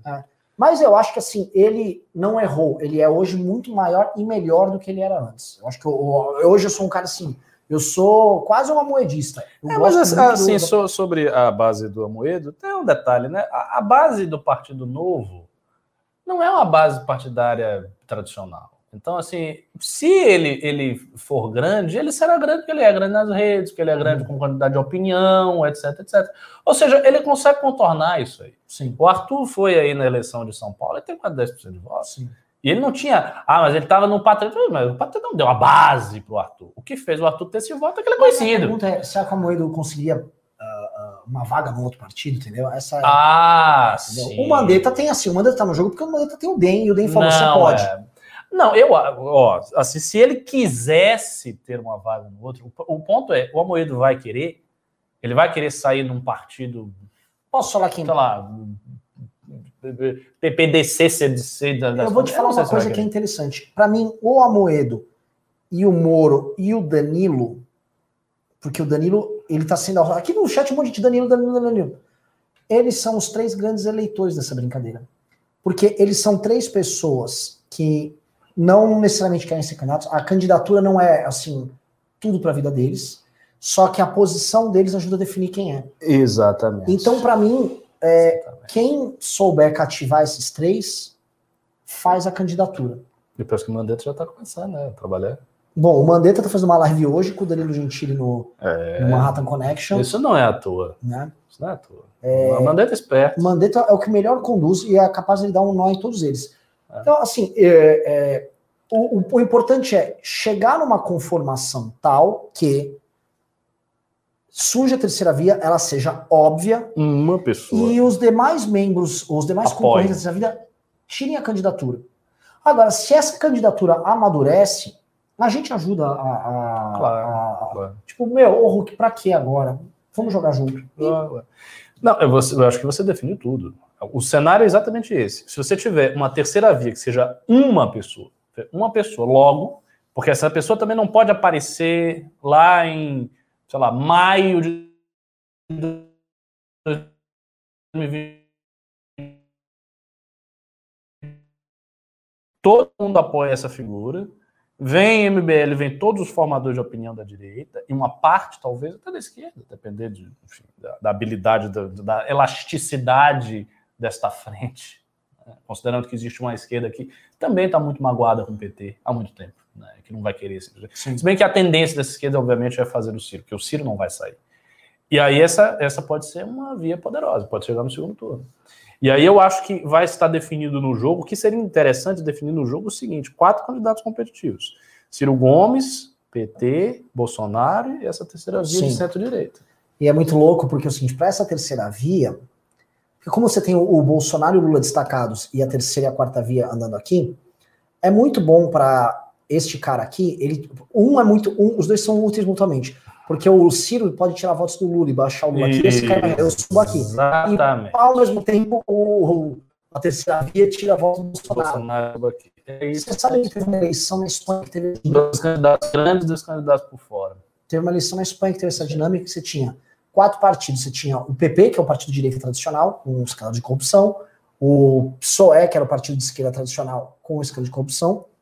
E aí você tinha os Cidadãos, que roubavam voto do PP, um partido com viés liberal. Uhum e o Podemos que substituiu. E ficou essa dinâmica. No final, é, o PP teve que governar chamando cidadãos quando governou, e o PSOE, quando governou, teve que chamar o Podemos. Então, teve, assim, virou um jogo, e esse jogo meio que tá pintando. A gente vai ter o partido da quarta força, que seria o Ciro, o partido da terceira força, que seria esse nome que eu definir, e a segunda e a primeira força. Mas eu acho, no meu íntimo, que o Bolsonaro e o Lula estão muito mais fracos do que a gente imagina. O Lula, porque é um Lula sem máquina, Onde ele vai buscar esses votos? O Lula vai fechar o PSB? Não, ele. ele é, aí eu acho que o PSB vai ser o ponto fundamental. Para a estratégia do PT, o PSB é tudo. Quem acompanha bem. O PSB ó, vai valer uma nota. E o PCdoB que não está com o PT mais? O PC, não tá, o, Ricardo, a novidade aqui é o seguinte: o, P, o PCdoB. Eu sei que o PCdoB tá não está, ele, ele quer lançadinho, eu, eu, tudo, mas eu acho que na hora do vamos ver, veja, se ele lança e o cara é minoritário, e tem chance do PT não, e o PT. Não tô falando tá... do cara eu tô falando de um cara, por exemplo, eles chegarem. Assim, tem muita coisa no jogo. Hum. Às vezes o candidato da esquerda não é nem o Lula nem o Ciro. Às vezes é a Trajano. Não acho. acho Ricardo, a, o, não, o jogo eu, tá muito dinâmico. Estamos falando em Gentile aqui. Eu sei, mas. Não, o, Gentili me parece muito mais fácil ser um candidato do que a própria Trajano. A Trajano poderia ser como vice e tal.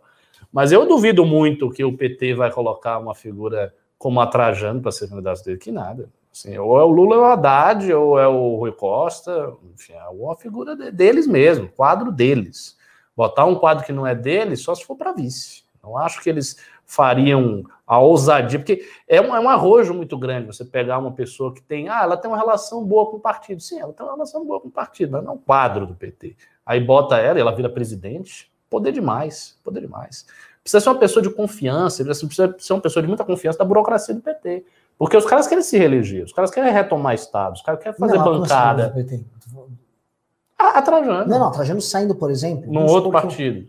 Um, um bloco PSB, PCdoB e o próprio PDT do Ciro compõem com ela. Não duvido. Como vice do Ciro. Ou ela, candidato, e o Ciro. Ciro, Ciro não, não vai abrir. Eu, eu, a pressão sobre o Ciro também é grande no sentido de juntar. O PSOL está numa posição muito boa. O PSOL está na posição de eleitor.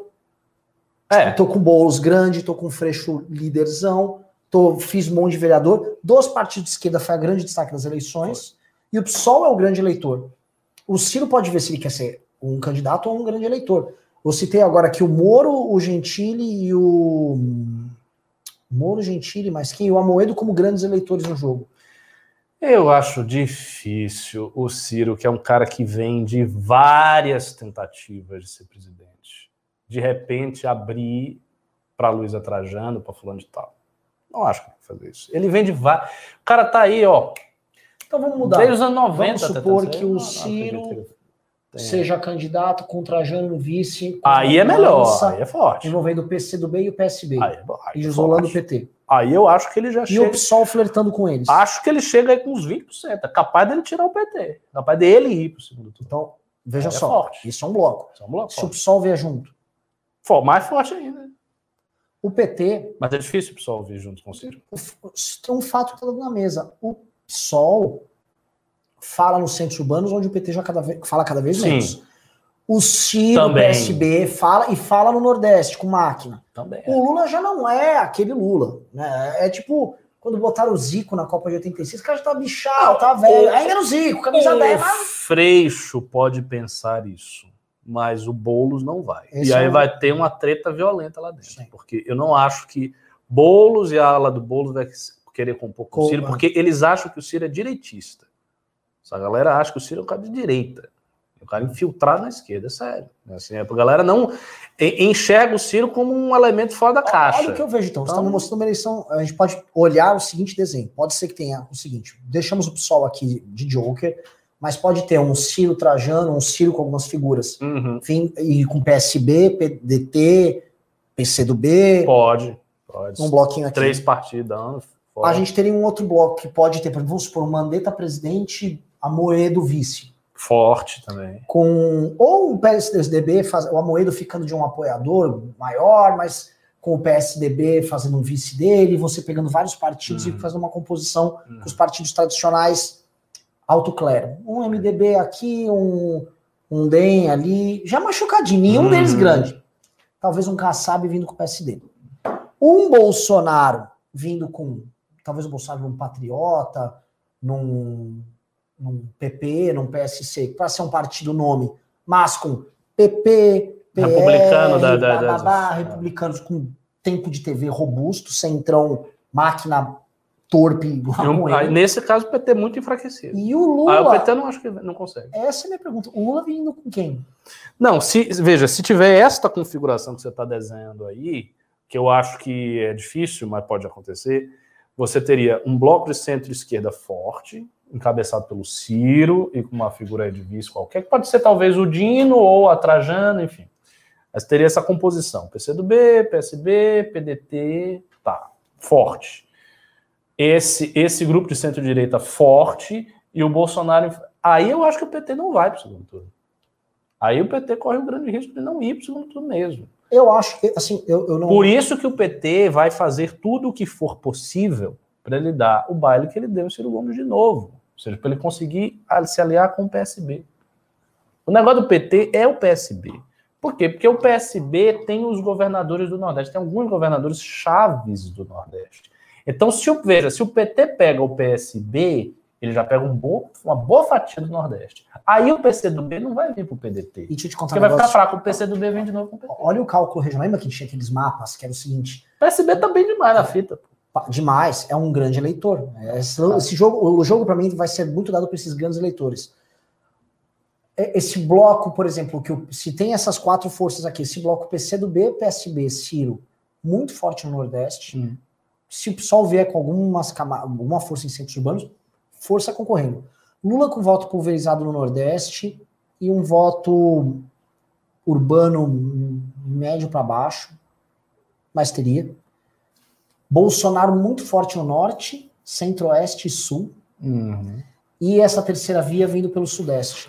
Neste cenário, eu acho que a disputa vai ser entre os três fora o PT. O PT, para mim, tem chances, eu tenho dito que eu, eu acho que o PT será, eu acho que o PT vai assumir o Brasil em 2022. Vai- Eu já falei isso várias vezes. Não é que eu desejo, que eu gosto, eu acho. É, mas não nesse cenário. Ele consegue se ele fechar o Nordeste com ele.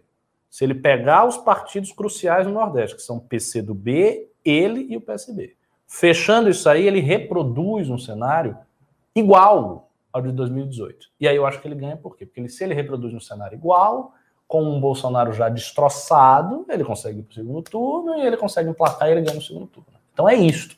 Se o PT não tiver nada disso, o PT não tem o PCdoB, o PT não tem o PSB, então o PT perde aí de cara, assim, de cabeça, já uns três, quatro estados. Então ele já perde a máquina desses Sim. estados. Porque e- este é o ponto, ele perde a máquina do estado. Ele não vai ter. Então ele vai fazer campanha na prática, no- na Bahia, na- no Rio Grande do Norte, e em uns pedaços de estado que ele tem umas forças aqui espalhadas assim, pelo- e acabou. Então a máquina fica muito pequena. né? E o Lula não tem mais aquele carisma, não tem mais aquela coisa. Então a máquina dos caras fica muito fraca. E aí ele vai ter que disputar com uma máquina do governo federal, que caneta na mão do, do Bolsonaro, com outras alianças partidárias muito fortes. Qual a dificuldade do PT estar isolado neste nível de isolamento? A dificuldade é que os candidatos do PT, eles sempre aparecem bem nas pesquisas também. Se você fizer uma pesquisa de primeiro turno, não, vai aparecer. É. É, o Haddad e o Lula estão. É isso, este é o ponto. Então não vai aparecer no primeiro turno, e quem. O, o cara do PSB, o cara do PCdoB, ele vai levar isso em consideração. Não vai aparecer no primeiro turno Bolsonaro e Ciro Gomes. Vai aparecer Bolsonaro e Haddad. Bolsonaro Sim. e Lula e Ciro Gomes lá embaixo com 12, 15%. Então o cara pensa assim, vou porra, eu vou uma... botar meu cavalo aqui ou aqui? Gente, por, por, isso que política é um negócio muito louco, né? Porque assim, pensa o seguinte, esse derretimento do Bolsonaro nos próximos três meses, somado ao Lula ficando aí meio estável, é capaz do Lula aparecer em sondagem no segundo turno ganhando. Na frente e de primeiro turno indo empatar. É, é e, e, isso aí, tem uma força. E isso vai, no... vai, O PSB fala, o homem está em primeiro. É óbvio, é, exatamente. É. Aí, os cara, aí os caras começam a conversa diferente. Ó, o negócio é o seguinte: você está vendo aqui a pesquisa? Eu tô pareado com o Bolsonaro. Você está vendo onde é que está o Ciro Gomes? Ele está aqui embaixo. Quem é que você quer fechar? Comigo ou com o Ciro? A gente fecha, a gente faz um trabalho aqui de marca na cidade, não sei o quê. Você tem ministério no meu governo, você tem isso, você tem aquilo, fulano tem isso. A gente faz uma composição muito tranquilo Ainda mais que o Ciro Gomes tem essa coisa do perfil técnico. Não tem perfil técnico, bota aí quem for e acabou. Aí, e aí eu acho que é natural para um dirigente partidário fechar nisso aí. Assim, é, é, parece muito lógico, sabe? Sim. É como, por exemplo, imagine aqui na, no governo de São Paulo, né? E esses caras só, só esse cara só tem que operar para o Bolsonaro e para o segundo turno. É isto, ele não tem que fazer mais nada. Bolsonaro Será que não seria o argumento de um Lula, por exemplo, para. Porque já ouvi falar do Lula tá conversando. O Maia foi pro MDB. Hum. A gente tá assim, o Maia tá o MDB. O Lula chega, vem para cá, você do MDB. Ah. Ele vira, vem, porque eu senti, leva esse retardado pro segundo turno comigo e vocês governam comigo tranquilo, igual. Os... Agora sim. Isso não. Isso não, não, não é, é impossível, mas o MDB em si, como vice, Aí eu acho que é uma coisa pesada. Não precisa de vice. Não, não ah, de tudo bem. Não sendo vice, não. Vem com o pai, eu apoio o seu governador, então. Agora, vice eu acho que eles não podem de jeito. Não, não, não. Até esse. Até aí, é... aí é foda, né? Aí é... Mas assim, faz sentido trazer. Faz. Vocês claro. estão assistindo, vocês estão entendendo? Que não. O nível do game, que tá, o jogo tá muito aberto. Acho que faz sentido total eles trazerem. Muito aberto. E inclusive para nossa terceira via, porque nossa terceira via ela pode muito bem ela morrer de inanição partidária porque os partidos que podem compor com ela podem simplesmente ser sugados para a alternativa. Podem, podem. Mas a, que aí, aí seria um cenário muito fraco, né? Que seria uma terceira via de centro-direita num partido pequenininho. Sim. E sem coligação e sem aliança. Aí, aí, aí não vai. Aí não vai para de Mas, por exemplo, o, o, que, o, que, a imagem que eu queria ilustrar. Vamos supor, eleição de São Paulo. Né? Arthur, candidato a governo, tá lá. Aí o Arthur tá pareado com o cara do, do PSDB. A convergência dele vai ser gigantesca. Então, o, o, o ponto é, para o Ciro ter isso aí que você citou, ele já tem que começar a subir, subir, subir, subir, subir, subir. Mas não e ele não está subindo. Ele não tem essa curva de subida. É, mas é, ele não tem essa curva de subida. Eu vejo no candidato à terceira via à direita essa, Eu essa também subida, vejo. Mas não vejo no Ciro. Porque no candidato de terceira via, aí... ele tem um filão gigante de 40 milhões, 50 milhões de brasileiros que ele pode ir. Vamos, vamos continuar nas nossas, simula nas nossas simulações? Se o candidato da, da, da terceira via ele se viabiliza rápido e desidrata o próprio Bolsonaro, naturalmente ele hidrata o Lula. Exatamente. Porque ele joga para quarto a outra opção da esquerda e a outra opção da esquerda, pelo, pelo balanço do jogo, ela vai para o Lula. Exatamente. Esvazia-se. Gente, isso aqui é muito doido, hein? Até é porque, por isso que eu estou falando, já tem um tempo que eu estou dizendo essa tese aí. É isso mesmo. É, ele, ele faz exatamente isso, porque, veja, ele vai tirar a força do Bolsonaro. Aí o que acontece? Ele tira a força do Bolsonaro. O pessoal tá adorando isso. Aí no primeiro aqui. turno o Lula começa a passar o Bolsonaro. Ele passou, fica muito mais fácil para ele trazer PSB e PCdoB. Sim. Ou seja, com a esperança de tirar o Bolsonaro do jogo, ele não consegue tirar o Bolsonaro do jogo, mas ele tira o voto do Bolsonaro e ele faz o um pareamento quebrar. Tem um jogo, posso falar? Não é jogo de idiota o jogo que tá aí. Não. Todas as partes eles têm poderes para é. mexer e tal. Agora depende muito, por exemplo, a terceira via à direita teria que fazer uma composição rápida e gerar um conjunto de fatos políticos tal que ela se destacasse da via Ciro e por conta disso desidratasse o Ciro, fortalecendo o Lula. Exatamente. Olha, você tocou num ponto muito inteligente aí. O que a terceira via de direita tem que fazer não é tanto disputar o voto com o Bolsonaro, é disputar o voto com Ciro. É lógico. Porque o voto com o Bolsonaro, ela vai disputar, por quê? Porque tem 50 milhões de gente que está insatisfeito. Mas se ela só tira do Bolsonaro, não, isso não adianta. Ela tem que tirar do Bolsonaro e ela tem que tirar consideravelmente do Ciro. Ou seja, tem que ser uma terceira via que não seja tão de direita assim. Exatamente. Por isso que o Mandetta tem essa, essa linguagem boa. Sabe? O Mandetta tem uma linguagem de enfrentamento ao Bolsonaro e a esquerda chama o Mandetta ok. Ótimo. Não precisa ser um negócio assim, vamos que vamos, ideologia. É. Esqueça isso. É. Se o cara fizer, olha, se essa terceira via de centro-direita, entre aspas, fizer aceno para movimento social, fizer aceno para um ou outro aporte progressista, olha que eu sou bastante conservador, e veja o que eu estou dizendo. Eu fico feliz. Eu acho que isso é inteligente nesse momento e não dá para exigir purismos exagerados que a gente não vai ter. Até porque a gente não tá numa Isso é- situação de exigir porra nenhuma. de porra nenhuma. É. Isso a gente pode ter aqui no governo de São Paulo, a gente faz outra, outra parada. Mas em termos de Brasil, é bom que essa terceira via tire o voto do Ciro. Posso E tira até o voto do? Lula. Vamos ó, já é 8h20. Programa maravilhoso. É, tá legal. Maravilhoso, altas simulações. Se vocês estiverem gostando, pessoal, manda um. Se não estiver gostando, manda dois. A única coisa que vocês mandaram, sabe o que foi? Aquele pimba substancial, né? Só mandaram merrequinha. É. Vamos ler as merrequinhas. Agora eu tô com um problema aqui, porque meu celular está no limite, no limite, no limite da bateria. Eu, Eu vou acho pegar que ele o vai meu aqui, ó. descarregar. Vou pedir pra produção É. mandar pra mim. Espero que Você eu quer que eu tenha- pegue? Não, já peguei. Tá aqui, tá aqui, tá Ah, aqui. já tá. Ô, produção, manda os pimbas pro Renan, que meu celular tá morrendo aqui. Só falta eu não ter bateria. Eu tenho, eu tenho um pouco. Vai, vai rolar. Vai Vai rolar. Eu tô Vamos com lá. 3% de bateria. Guardando a produção e mandar aqui. Vamos responder a galera. Nossa, tanto um, um, um. Qual foi? Ainda, ainda é daquela enquete que você falou? Não, essa é da nova. Hum. Eu nem lembro. Um era o quê mesmo? Ah, estavam gostando ou dois não estavam Ah, gostando. sim, sim, sim, sim. É, essa enquete é fácil de responder. Se, se você está assistindo uma hora e tanto de programa, provavelmente você o está Didinho perguntou qual foi o último. Acho que o último pimba aí, deixa eu ver. Ah. É o do Rafael de 5 reais. Renan, Ricardo, boa noite. Vamos, manda aí, Didi. Vamos, vamos ler aí. O público adora essas simulações de eleição. A galera tá com a cabeça. E o público, as fechada. pessoas também estão a fim de ouvir notícias que saiam só do problema, né, cara? É, claro. Não, tá bom, a gente já falou, a gente já fez, tá dois Mas anos vai fazer o quê para né? sair disso aí? Tá. Mas notem vocês o seguinte: o partido que está melhor posicionado é o próprio PT, a despeito de tudo o que aconteceu.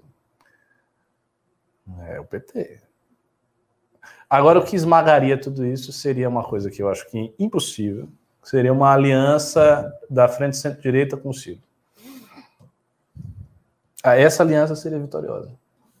Sim. Mas eu não acho que isso seja possível, porque Não, não foi possível nem diferenças eh, de projetos são muito agudas. Não vejo como. Mas eleitoralmente seria muito forte. O último pimba é um de 5 reais, um tal de É, Rafael. agora já foi o de, é, Tem um tal de Elísio Cláudio Elísio 10 Cláudio. O Cláudio de 10,90. Manda pra mim, manda aí, deixa eu ler. Não tem texto. 10,90 sem texto. É, Tá. esse, esse não tem texto. Mas é porque eu, eu não li os primeiros. Vamos ler aí os pimbas, vamos. Então- Pega aqui, tá mais fácil. Ah, é? Ah, pode ser, já está tudo aqui. Ah, tem todos aqui desde o princípio. Então vamos lá. Ah, perfeito. Ah, primo, você quer que eu leia ou você... Não, pode ler, pode ler. Só falar, ô pessoal, que vergonha, hein? 187 reais de pimba. Nem É. manda. Se for pra mandar isso aí, nem manda. Pô, pouco, hein? E a gente fez um programa bom Puta hoje. programa. Vocês têm que ficar assistindo essas lives vagabundas que tem na internet aí, tipo, ah, o liberalismo. Vai ver lá de liberal aí. Liberalismo. Vacina ou não va- vacina ou na vacina? Vai. Eric Moura Delfim, 12 5 reais. Primo Rico é sócio do Kinvo, um aplicativo de finanças que acabou de ser vendido para o BTG, logo após a entrevista com Paulo Guedes. 72 milhões o valor. Ah, bom dinheiro aí, hein? Precisa de. Eita, que, que merda que eu fiz, puta merda. Ah, Vamos ver aqui. Eu não, sei, eu não sei mexer nesse computador, É. pessoal, me desculpe. Isso aí deve ser. Sou, tá- sou tosco mexendo nesse negócio aqui. Não é isso? ah, não. Pô, os boomers já. Só É, dois é, aqui. é, É só mexer aqui assim? dois, isso, isso. Assim. Dois, dois dedos, não, dois dedos. Você mexe assim, Tem ó, que ser com dois. Não, mas mexa você, mas Então, faz lá. É, com certeza, opositores seus veem essas lives. Vocês não ficam receio de soltar uma informação que não deveriam? Já aconteceu? Não sei, eu acho que análise minha nunca, porque eu sempre fico no terreno das generalizações das análises. Então, não tem tanta informação. Tem a nossa, nossa leitura de jogo, a galera pode assistir. Se o Ciro estiver assistindo, a gente fica feliz. Ah, é. Assista aí. José Rodrigues, Moro na cadeia, quem será a nossa opção para 22? Nunca foi o Moro. O Moro nunca se colocou como candidato. E o Moro tá com uma pressão. Vocês entendem a pressão que tá na cabeça do Moro? Podem tentar colocar o Moro na cadeia. Tá? É, Leandro, ó, legal essa junção dos parlamentares de esquerda, centro e direita, que inclui o Kim, Bozella, Tabata, etc. Serão todos reeleitos com boas votações, abaixo de deputados emendeiros que não fazem nada. Concordo, eu acho que essa galera vai ser reeleita mesmo. Sávio Aguiar, do dois reais. Tem algum nome que vocês não apoiariam como terceira via? Desses citados, não. Eu acho que a situação nossa que tá aqui. Teria que ser É. que, quem? O nome pior? De Jimmy, olha, algum problema? Ah, não. É, Igor Matheus Moreira, do 10 reais. Não sou de esquerda, mas surgiu a pergunta aqui. Será que a Tabata topava uma entrevista no MBL Cast? Se ela topasse, como o Ciro ia reagir? Ciro não ia dar bola, não. Mas eu não, eu não acho que ela faria, não. Mas ela viria. Ela viria. Ela viria? Inclusive, Ah. ela e o Kim, mais uma série de deputados assinaram um artigo hoje. Ah, é só. Conjunto. Ah, se a Tabata vier no MBL Cast, eu quero falar com ela. É, Leandro, ó, muito bom o MBL Cast com Mandetta. Fiquei feliz que ele comentou que estão conversando nos bastidores. Pois é. Leandro, ó, como fica o jogo de cadeiras no estado de São Paulo em 2022? Digo isso colocando na mesa. Governo, vaga do Serra no Senado, Dória, Rodrigo Garcia, Alckmin. Vixe, a complexidade é enorme. Porque é o seguinte: o Rodrigo Garcia é o candidato do Dória, mas não necessariamente o candidato do PSDB, que é quem é o verdadeiro ainda dono do estado de São Paulo. É, o PSDB pode querer o Alckmin, não o Garcia. Até porque o PSDB não está fechado necessariamente com o Dória. Uhum. O, PSDB, o Dória não é dono do PSDB, nem sequer do PSDB de São Paulo. Tá? Prosseguindo, ah, corre por fora, hoje, é, o Márcio França, que para mim é uma força descendente, e o Arthur Duval, que é uma força ascendente. São esses os nomes que tem. O É. Paulo Scaff não vai concorrer, ele quer grudar no Bolsonaro, inclusive. Pode ter um nome bolsonarista em São Paulo? Pode ter, mas eu Vai acho entrar que óbito. Falar do príncipe, Weintraub, é um nome. Qualquer nome que, se- que rolaria seria um nome caricato. Já falaram Eduardo Também Bolsonaro, não, ele não pode, porque a opção o pai, não, o pai concorre a presidente, ele não pode concorrer para governador. Então, os nomes seriam esse à esquerda, eu já vou pulando, porque a esquerda não vai para o segundo turno aqui em São Paulo. Quem a gente poderia ter aqui? Se sai o Alckmin, o Garcia, o Arthur, o França e o nome do PT, é, o jogo está completamente embolado. Completamente embolado. O Arthur, um cara com tendência de crescimento, bem estruturado, e eu acho o Arthur a cara da terceira via no governo federal. Concordo plenamente. Então Dá pra fazer uma sinergia poderosíssima. fudida aqui. E é o seguinte, vocês estão me ouvindo aqui, aqui vai o recado, eu citei, da eu mandei e tal. É o seguinte, meu irmão. Não adianta vir querer, vamos compor, aí vem aqui em São Paulo, vou sentar aqui com o Alckmin. O Alckmin não é eleitor teu hoje, tá? É, exatamente. Não é o Alckmin que vai fazer você presidente. Então eu já aviso para todo mundo na terceira via. Tem que apoiar o Arthur para governador aqui? Sim. A gente está cavando a terceira via para todo mundo aqui como discurso há anos. Inclusive, Mandetta era do governo Bolsonaro, antes É. mesmo. de Aí o cara vai dizer, coisa. não, não, apoia aí meu candidato Não local, que vai- é fulano de tal. E assim, passeu, né? Já que você falou, ah, opositores assistem vocês, a ponto de eu abrir o jogo. Nós, nós queremos saber quem vai apoiar o Arthur aqui. Exato. Porque aqui o Arthur pode ser a semente, aí sim, não de uma convenção que a gente tem que ouvir um discurso até às vezes de centro-esquerda para apoiar o candidato a presidente. Aqui é para a gente botar aqui, ó, aqui qual é o nosso modelo de gestão e aqui dá para fazer uma diferente. Então, é, é- é óbvio que isso tem que ser colocado na mesa, digo sem nenhum, nenhum pudor. Uhum. Embaço. Tem que apartar. Ó, finalmente um pimbaço aqui do Guilherme. Foi porque você disse isso, fale mais. Não, Ah, vamos lá. Por que a Moedo tirou o laranja do perfil? não sei. Tanta coincidência que o Felipe. A canal Wesley Salgadão. Tanta coincidência que o Felipe Martins usa de capa no Twitter a frase do manifesto do atirador da Nova Zelândia. Coincidências como sempre. Sério? Isso? É, é, não, mas na verdade é o seguinte, a frase é, do ah, não. É a, fra- é a fra- é a frase do. Dylan Thomas. Eu sei qual é. é. Sim, é, é, o problema é o seguinte, ele não usa a frase por conta da frase. Ele usa a frase porque essa frase, antes de ser o atirador na Nova Zelândia, ela virou uma frase utilizada por diversos movimentos de direita, não só Uhum, nos Estados Unidos sim, como na Europa. sim, E aí, Pegou. é, entendeu? É. Assim, é, pode ser a, a famosa falácia da falsa causa. Bom, eu que- sou muçulmano, eu falo todo dia Allahu Akbar, né? Mas tem um bocado de gente falando, se explodindo aí.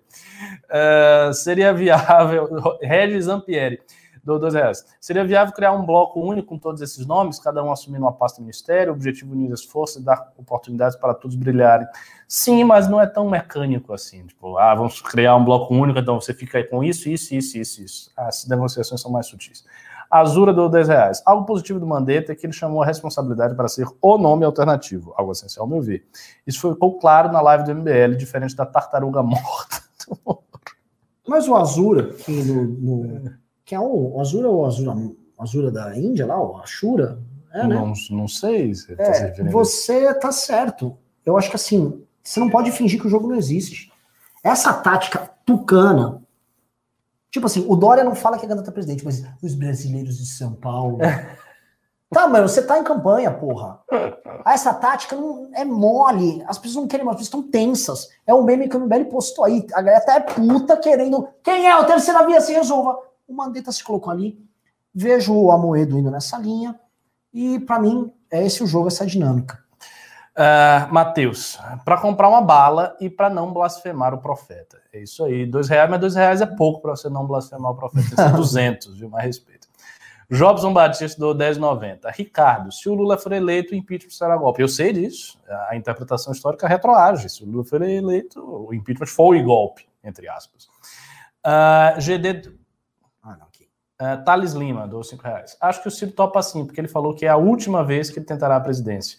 Não deixe nos keynesianos do chat sonharem com ele no segundo turno, não. Topa o quê? Sair? Não, se ele disse que é a última vez, é que ele não topa. É. Gado Dutra. Ah, não, GD Dutra. Dou 4 dólares e 99 centavos. Moro é o nome forte da mídia. Dani... Moro e um nome forte da mídia, Danilo da Atena e Moro.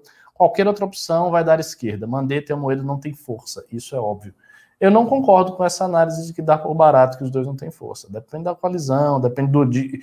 Esses caras, o Mandetta e o Moedo, eles podem ser apoiados pelo resto. E automaticamente eles geram uma força de sinergia. Eu- eu- qualquer cara que tenha perto de 10% na sua É forte. é forte. É. É. o caso do Mandetta, é o caso do, do Moro, é o caso do. Não é ainda o caso do Moito, mas vai ficar circulando entre 3 a 5, que não é ruim também. E é, e, é- e- e é o caso do Hulk, porque a gente pode também descartar que o cara é um candidato aí também, pré-candidato e tal. Rafael, dou 5 reais. Renan Ricardo, boa noite. Desculpe o pessimismo. Cenário. PT ganhou em 22. Como é o seu projeto criminoso e se isso é de fato possível, como seria? Eu acho que seria inicialmente um projeto de conciliação, basicamente um governo tradicional, deixar a economia ok, com esses penduricalhos ideológicos, alguns, e é isso, eles iam tocar o Brasil desse jeito. Ah, Elcio do, não falou nada. Matheus Marcelo, dou 5 reais. Chama a Janaína Pascoal para o cast ou uma aula magna. Posso falar, Ricardo? Eu acho que eu já tô na idade de ter que. A Janaína tem que saber o que ela quer da vida, cara. Depois, assim, um dia que a Janaína se decidir assim, se ela, ela acha ok o que tá acontecendo ou não, se ela apoia o governo ou não, se ela é, se ela é situação, oposição em qualquer lugar, no dia que ela se estabilizar, a gente conversa, porque não adianta eu chamar ela para um programa hoje, amanhã ela tá falando outra coisa. A própria experiência tua vai ser uma experiência assim, psi- psicodélica. É, a Janaína tem uma coisa seguinte: ela quer ser tão independente, ela quer fazer as opiniões bem aderentes à realidade, que ela começa a dar opiniões caóticas de acordo com as impressões momentâneas dela. Então ela vai fazendo Ricardo, isso, ela é independente das depois próprias, ela vai fazendo opiniões. isso, depois ela, não, eu acho que é aqui. A, a Janaína é a oposição de si própria. O líder tem que ter estabilidade. Ah. O intelectual pode fazer isso. É, cinco reais é o valor que posso dar. Abraços. Valeu, de qualquer maneira. Guilherme Ben- Benner Martelli do 100 reais. Valeu, Pimbaço. Podiam fazer um programa especial com algum jurista lavajatista, explicando os detalhes do que aconteceu com o Moro e apresentar argumentos em favor dele. Não entendo nada de direito e já não aguento mais o cinismo dos supostos defensores do devido processo legal. Eu concordo com você, cara. Assim, a minha opinião aqui é minoritária em relação a esse ponto. Mas o direito é um negócio que você estica para um lado, estica para o outro, você sempre consegue esticar e colocar alguma coisa ali. Eu acho que isso poderia ser feito, não sei, não, não sei se vai ser, mas poderia. Sim. Wellington Reis, do 139,90. Aqui no Pará, a Alepa quer aprovar um PL que aumenta em 100% os salários de comissionados do TCE. Caramba, que já ganham mais de 18 mil. Precisamos muito de ajuda para denunciar. Isso é um pedido de socorro. Nos ajude a denunciar. Tem núcleo? Ah, Tem, tem, Pará. Assim, vou. Passa. para não esquecer, produção.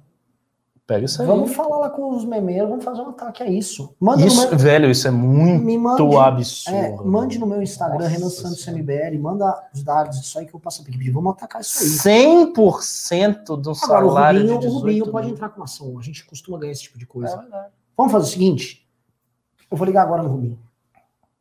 Vamos Ó. resolver isso ao vivo aqui pra você. Tá vendo?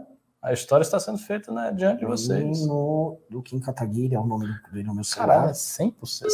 100%, 100 é um aumento realmente de você ficar. Alô, Rubinho, ó, é o Rubinho aqui, vocês devem estar vendo aqui, tá? Rubinho, você está ao vivo aqui no MBL News? É rapidinho, tá? Um pimbeiro contou que no Pará, a Assembleia Legislativa quer aprovar um PL que aumenta em 100% o salário dos comissionados do Tribunal de Contas do Estado, que já ganham mais de 18 mil. Dá para judicializar, Rubinho? Dá, tem que ser judicializado isso, mas é, já está protocolado, tem que já está protocolado o PL, se ele entrou em votação ou se é só um boato. Sendo verdade isso, tudo protocolado o projeto de lei, dá para entrar com uma ação popular para suspender a votação disso. É absurdo, não dá para admitir 100%, não vai 38 mil salário, Então, o 36 mil, perdão. que, que eu recomendo pro Wellington que mandou esse pimba? Ele pode para que e-mail? Para onde ele manda isso aí? Para que, que rede social?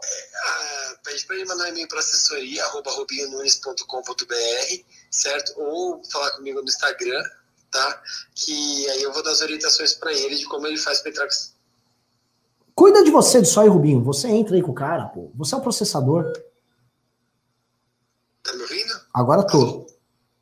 Tá, então, pede para ele mandar um e-mail para Rubinho, é, Rubinho arro- é, perdão, assessoria, arroba rubinhonunes.com.br, ou então é, me chamar no Instagram, arroba que aí eu passo a orientação para ele de como proceder para entrar com a ação e, e tentar barrar esse absurdo. Beleza. Faz os dois. Isso é, é, é isso mesmo. Você é um homem processador. Obrigado, desculpa te atrapalhar aí, Rubinho. Eu sei que você é pai aí. tudo. Maravilhoso. Isso é uma máquina de processar. Toma no cu.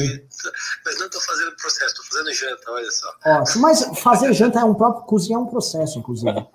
Exatamente. Tá bom? Beleza, um abraço pro Hélio e pra todo mundo. Janta, tamo junto. Valeu, um abraço. Tchau, tchau. Vamos, bom. É, aqui pegou- é café no bullying. A gente resolve. Rubinho Nunes no Instagram ou assessoria arroba Rubinho Nunes ponto, Puta, eu não sei, hein? ponto com ponto br. É. Olha só, digita Aí com- acha Instagram, assim, falem com o Rubinho, resolvam, ó, já, já andei com o teu caso aqui, a gente Exato. quer café no bullying. Paulinha Almodova, 12 5 reais, não falou nada. Aurélio Gama, dou 30 reais. Economicamente, como seria um governo PT? Difícil supor, mas eu acho que seria um governo ok, não sabe? Tiago Marques, dou 10 reais. E o Bolsonaro continua falando sobre cloroquina, o tal do kit Covid. Só para te avisar, Ricardo, enquanto a gente fazia o programa aqui, três pessoas que fizeram a nebulização por cloroquina no estado do Rio Grande do Sul morreram. Por que será, né? Ah, só avisar, hoje, hoje, assim, o Bolsonaro. É que assim, como é que não prendem um cara desses? Como é que a- a- a- as coisas são, são insanas? O Bolsonaro está receitando via rádio. Ele tá lá falando cloroquina, cloroquina. Foi feito um. Ele tá receitando? Você não viu? É ele, Ele mesmo entrou num receitando? programa de rádio e falou: tem que nebulizar a cloroquina. Ah, sim, ele falou já. É, ele não vai receitar, mas assim. Não está sei. Daqui a pouco ele tá lá no Palácio do Planalto receitando. A partir do que ele fez o tratamento, Tudo pode acontecer. o tratamento precoce é quase uma pré-receita É. que ele fez. Ele criou um programa de Estado para que você faça um tratamento usando cloroquina.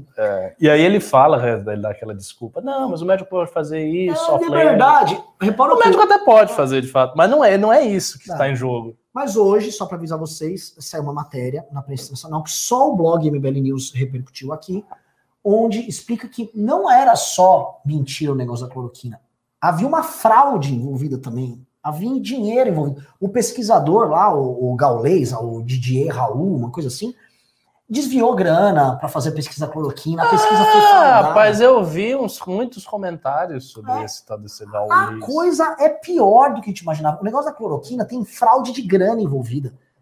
Um cara deu um golpe da cloroquina, só porque ele parecia, ele parecia o, Pan, é o Panoramix, que era o, lá no Asterix, o, mago. Me, levanta aqui, seu Panoramix. É o mago do, do, do Asterix. Ele, Hum. ele cabeludo, gaulês mesmo. Lá, a cloroquina. Aí as pessoas acreditaram. Agora não que ele tava. Ele já- confessou que era mentira, que a cloroquina, os estudos dele eram fake. Agora não só que os estudos eram fake, como havia questão de grana no meio da coisa. É, Olha o nível de onde a gente está no. E o Bolsonaro continua. O lance é o seguinte: o, o- esse Didier ele criou um meme. Ele hoje falou: o meu meme é mentira. Só que o meme já tá na rua. E aí o Bolsonaro não sai fora do meme. Tipo assim, a cloroquina tem uma vida própria a despeito do criador. É o Frankenstein a cloroquina. Entendeu? O criador, mas eu quero. Não, não, você não controla, mas a cloroquina é uma realidade, cara. É, excelente discussão, Lucas Diniz, dou 50 reais, valeu, Pimbaço. Acredito na academia. Que bom que você acredita, espero que vocês sejam os nossos alunos. Paulinha Almodóvar, olha só que, que nome. É, é seu mesmo ou é só batismo aí de, de gosto? Quais seriam os candidatos sonho do MBL? Presidente, governador de São Paulo, prefeito de São Paulo, os principais. Ah, Dom Pedro. Tem os nossos. Assim, sonho só quem está 100% alinhado. O resto é sempre. É, vamos que vamos, é realidade. Uh, Tiago Rodrigues, quando sai o partido do MBL? Quero data. Abraço para o MBL Campinas. Guarde, guarde. Vai que a gente tem uma notícia disso. Mentira, não tem chance nenhuma do MBL ter um partido. Ah, não joga esse bando de agora, filho. O pessoal vai, o pessoal vai começar Pode ser a que chorar. tenha. É, mas Vocês gostariam que o MBL tivesse um partido? Digam, sim ou não? Pois é, o pessoal Essa vai é uma boa enquete. É, ó, tivemos 540 reais de pimba, é uma merreca? É. Poderiam doar mais pra gente terminar o dia pelo menos milão aqui? Poderia, mas assim, Ricardo, acho que já chegou, ficou tarde e queria pedir aqui pra você. É. Se vier um pimba, o que, que foi? Ah, se vier um pimba, pessoal, sim, se vier um pimba aí de, de 200 reais, a gente não para o programa. Mas se for para precisar parar, a gente. Isso, isso, isso, isso. Então, é, é um bom critério, bom Então, critério. enquanto isso, Deixa eu ver, só quero, eu quero ver aqui. Ó, Sim, a sim, maior sim. parte, sim, é, o pessoal quer, quer partidos, né? Tem que ter partido. Partido para fazer política aí de verdade. Minha despedida, seguinte, esse foi um dos melhores MBL News que nós fizemos nos últimos tempos. Essa conversa aqui sobre cenários partidários para 2022 que estava maravilhosa. Eu podia ficar aqui até 11 horas falando desse negócio. E é isso aí. Nós nos vemos aí segunda, né? Porque sexta vai ter o isso especial lá. Já está divulgado? Sim. Já pode Aliás, antecipar? pode falar, pode falar. Pode antecipar. Sexta-feira, todos que estão assistindo aqui, por favor, assistam, convidem seus familiares, convidem seus amigos, que vai ter um MBL News bombástico, negócio sério. Vai ser o Santos, Santos Cruz. Cruz. abrindo a boca. Aliás, é bizarro. Por que Quem vai, vai ser você? Adelaide? Eu não sei ainda quem, mas enfim, vai ter Santos Cruz aqui. Sexta-feira, aguardem que o homem vai abrir a boca. Rapaz, esse, esse news de sexta vai. Se ele também, se ele resolver falar as coisas, né? Porque às vezes o cara sei, chega, eu dá uma enroladinha. Se eu mas um conseguir fazer ele sorrir, já vai ser um começo. Adelaide disse que ele é simpaticíssimo, né? Ri à toa. Deve ser, deve ser. Pessoal, beijos e abraços. Não mandaram os nossos 200 reais de pimba, então fui!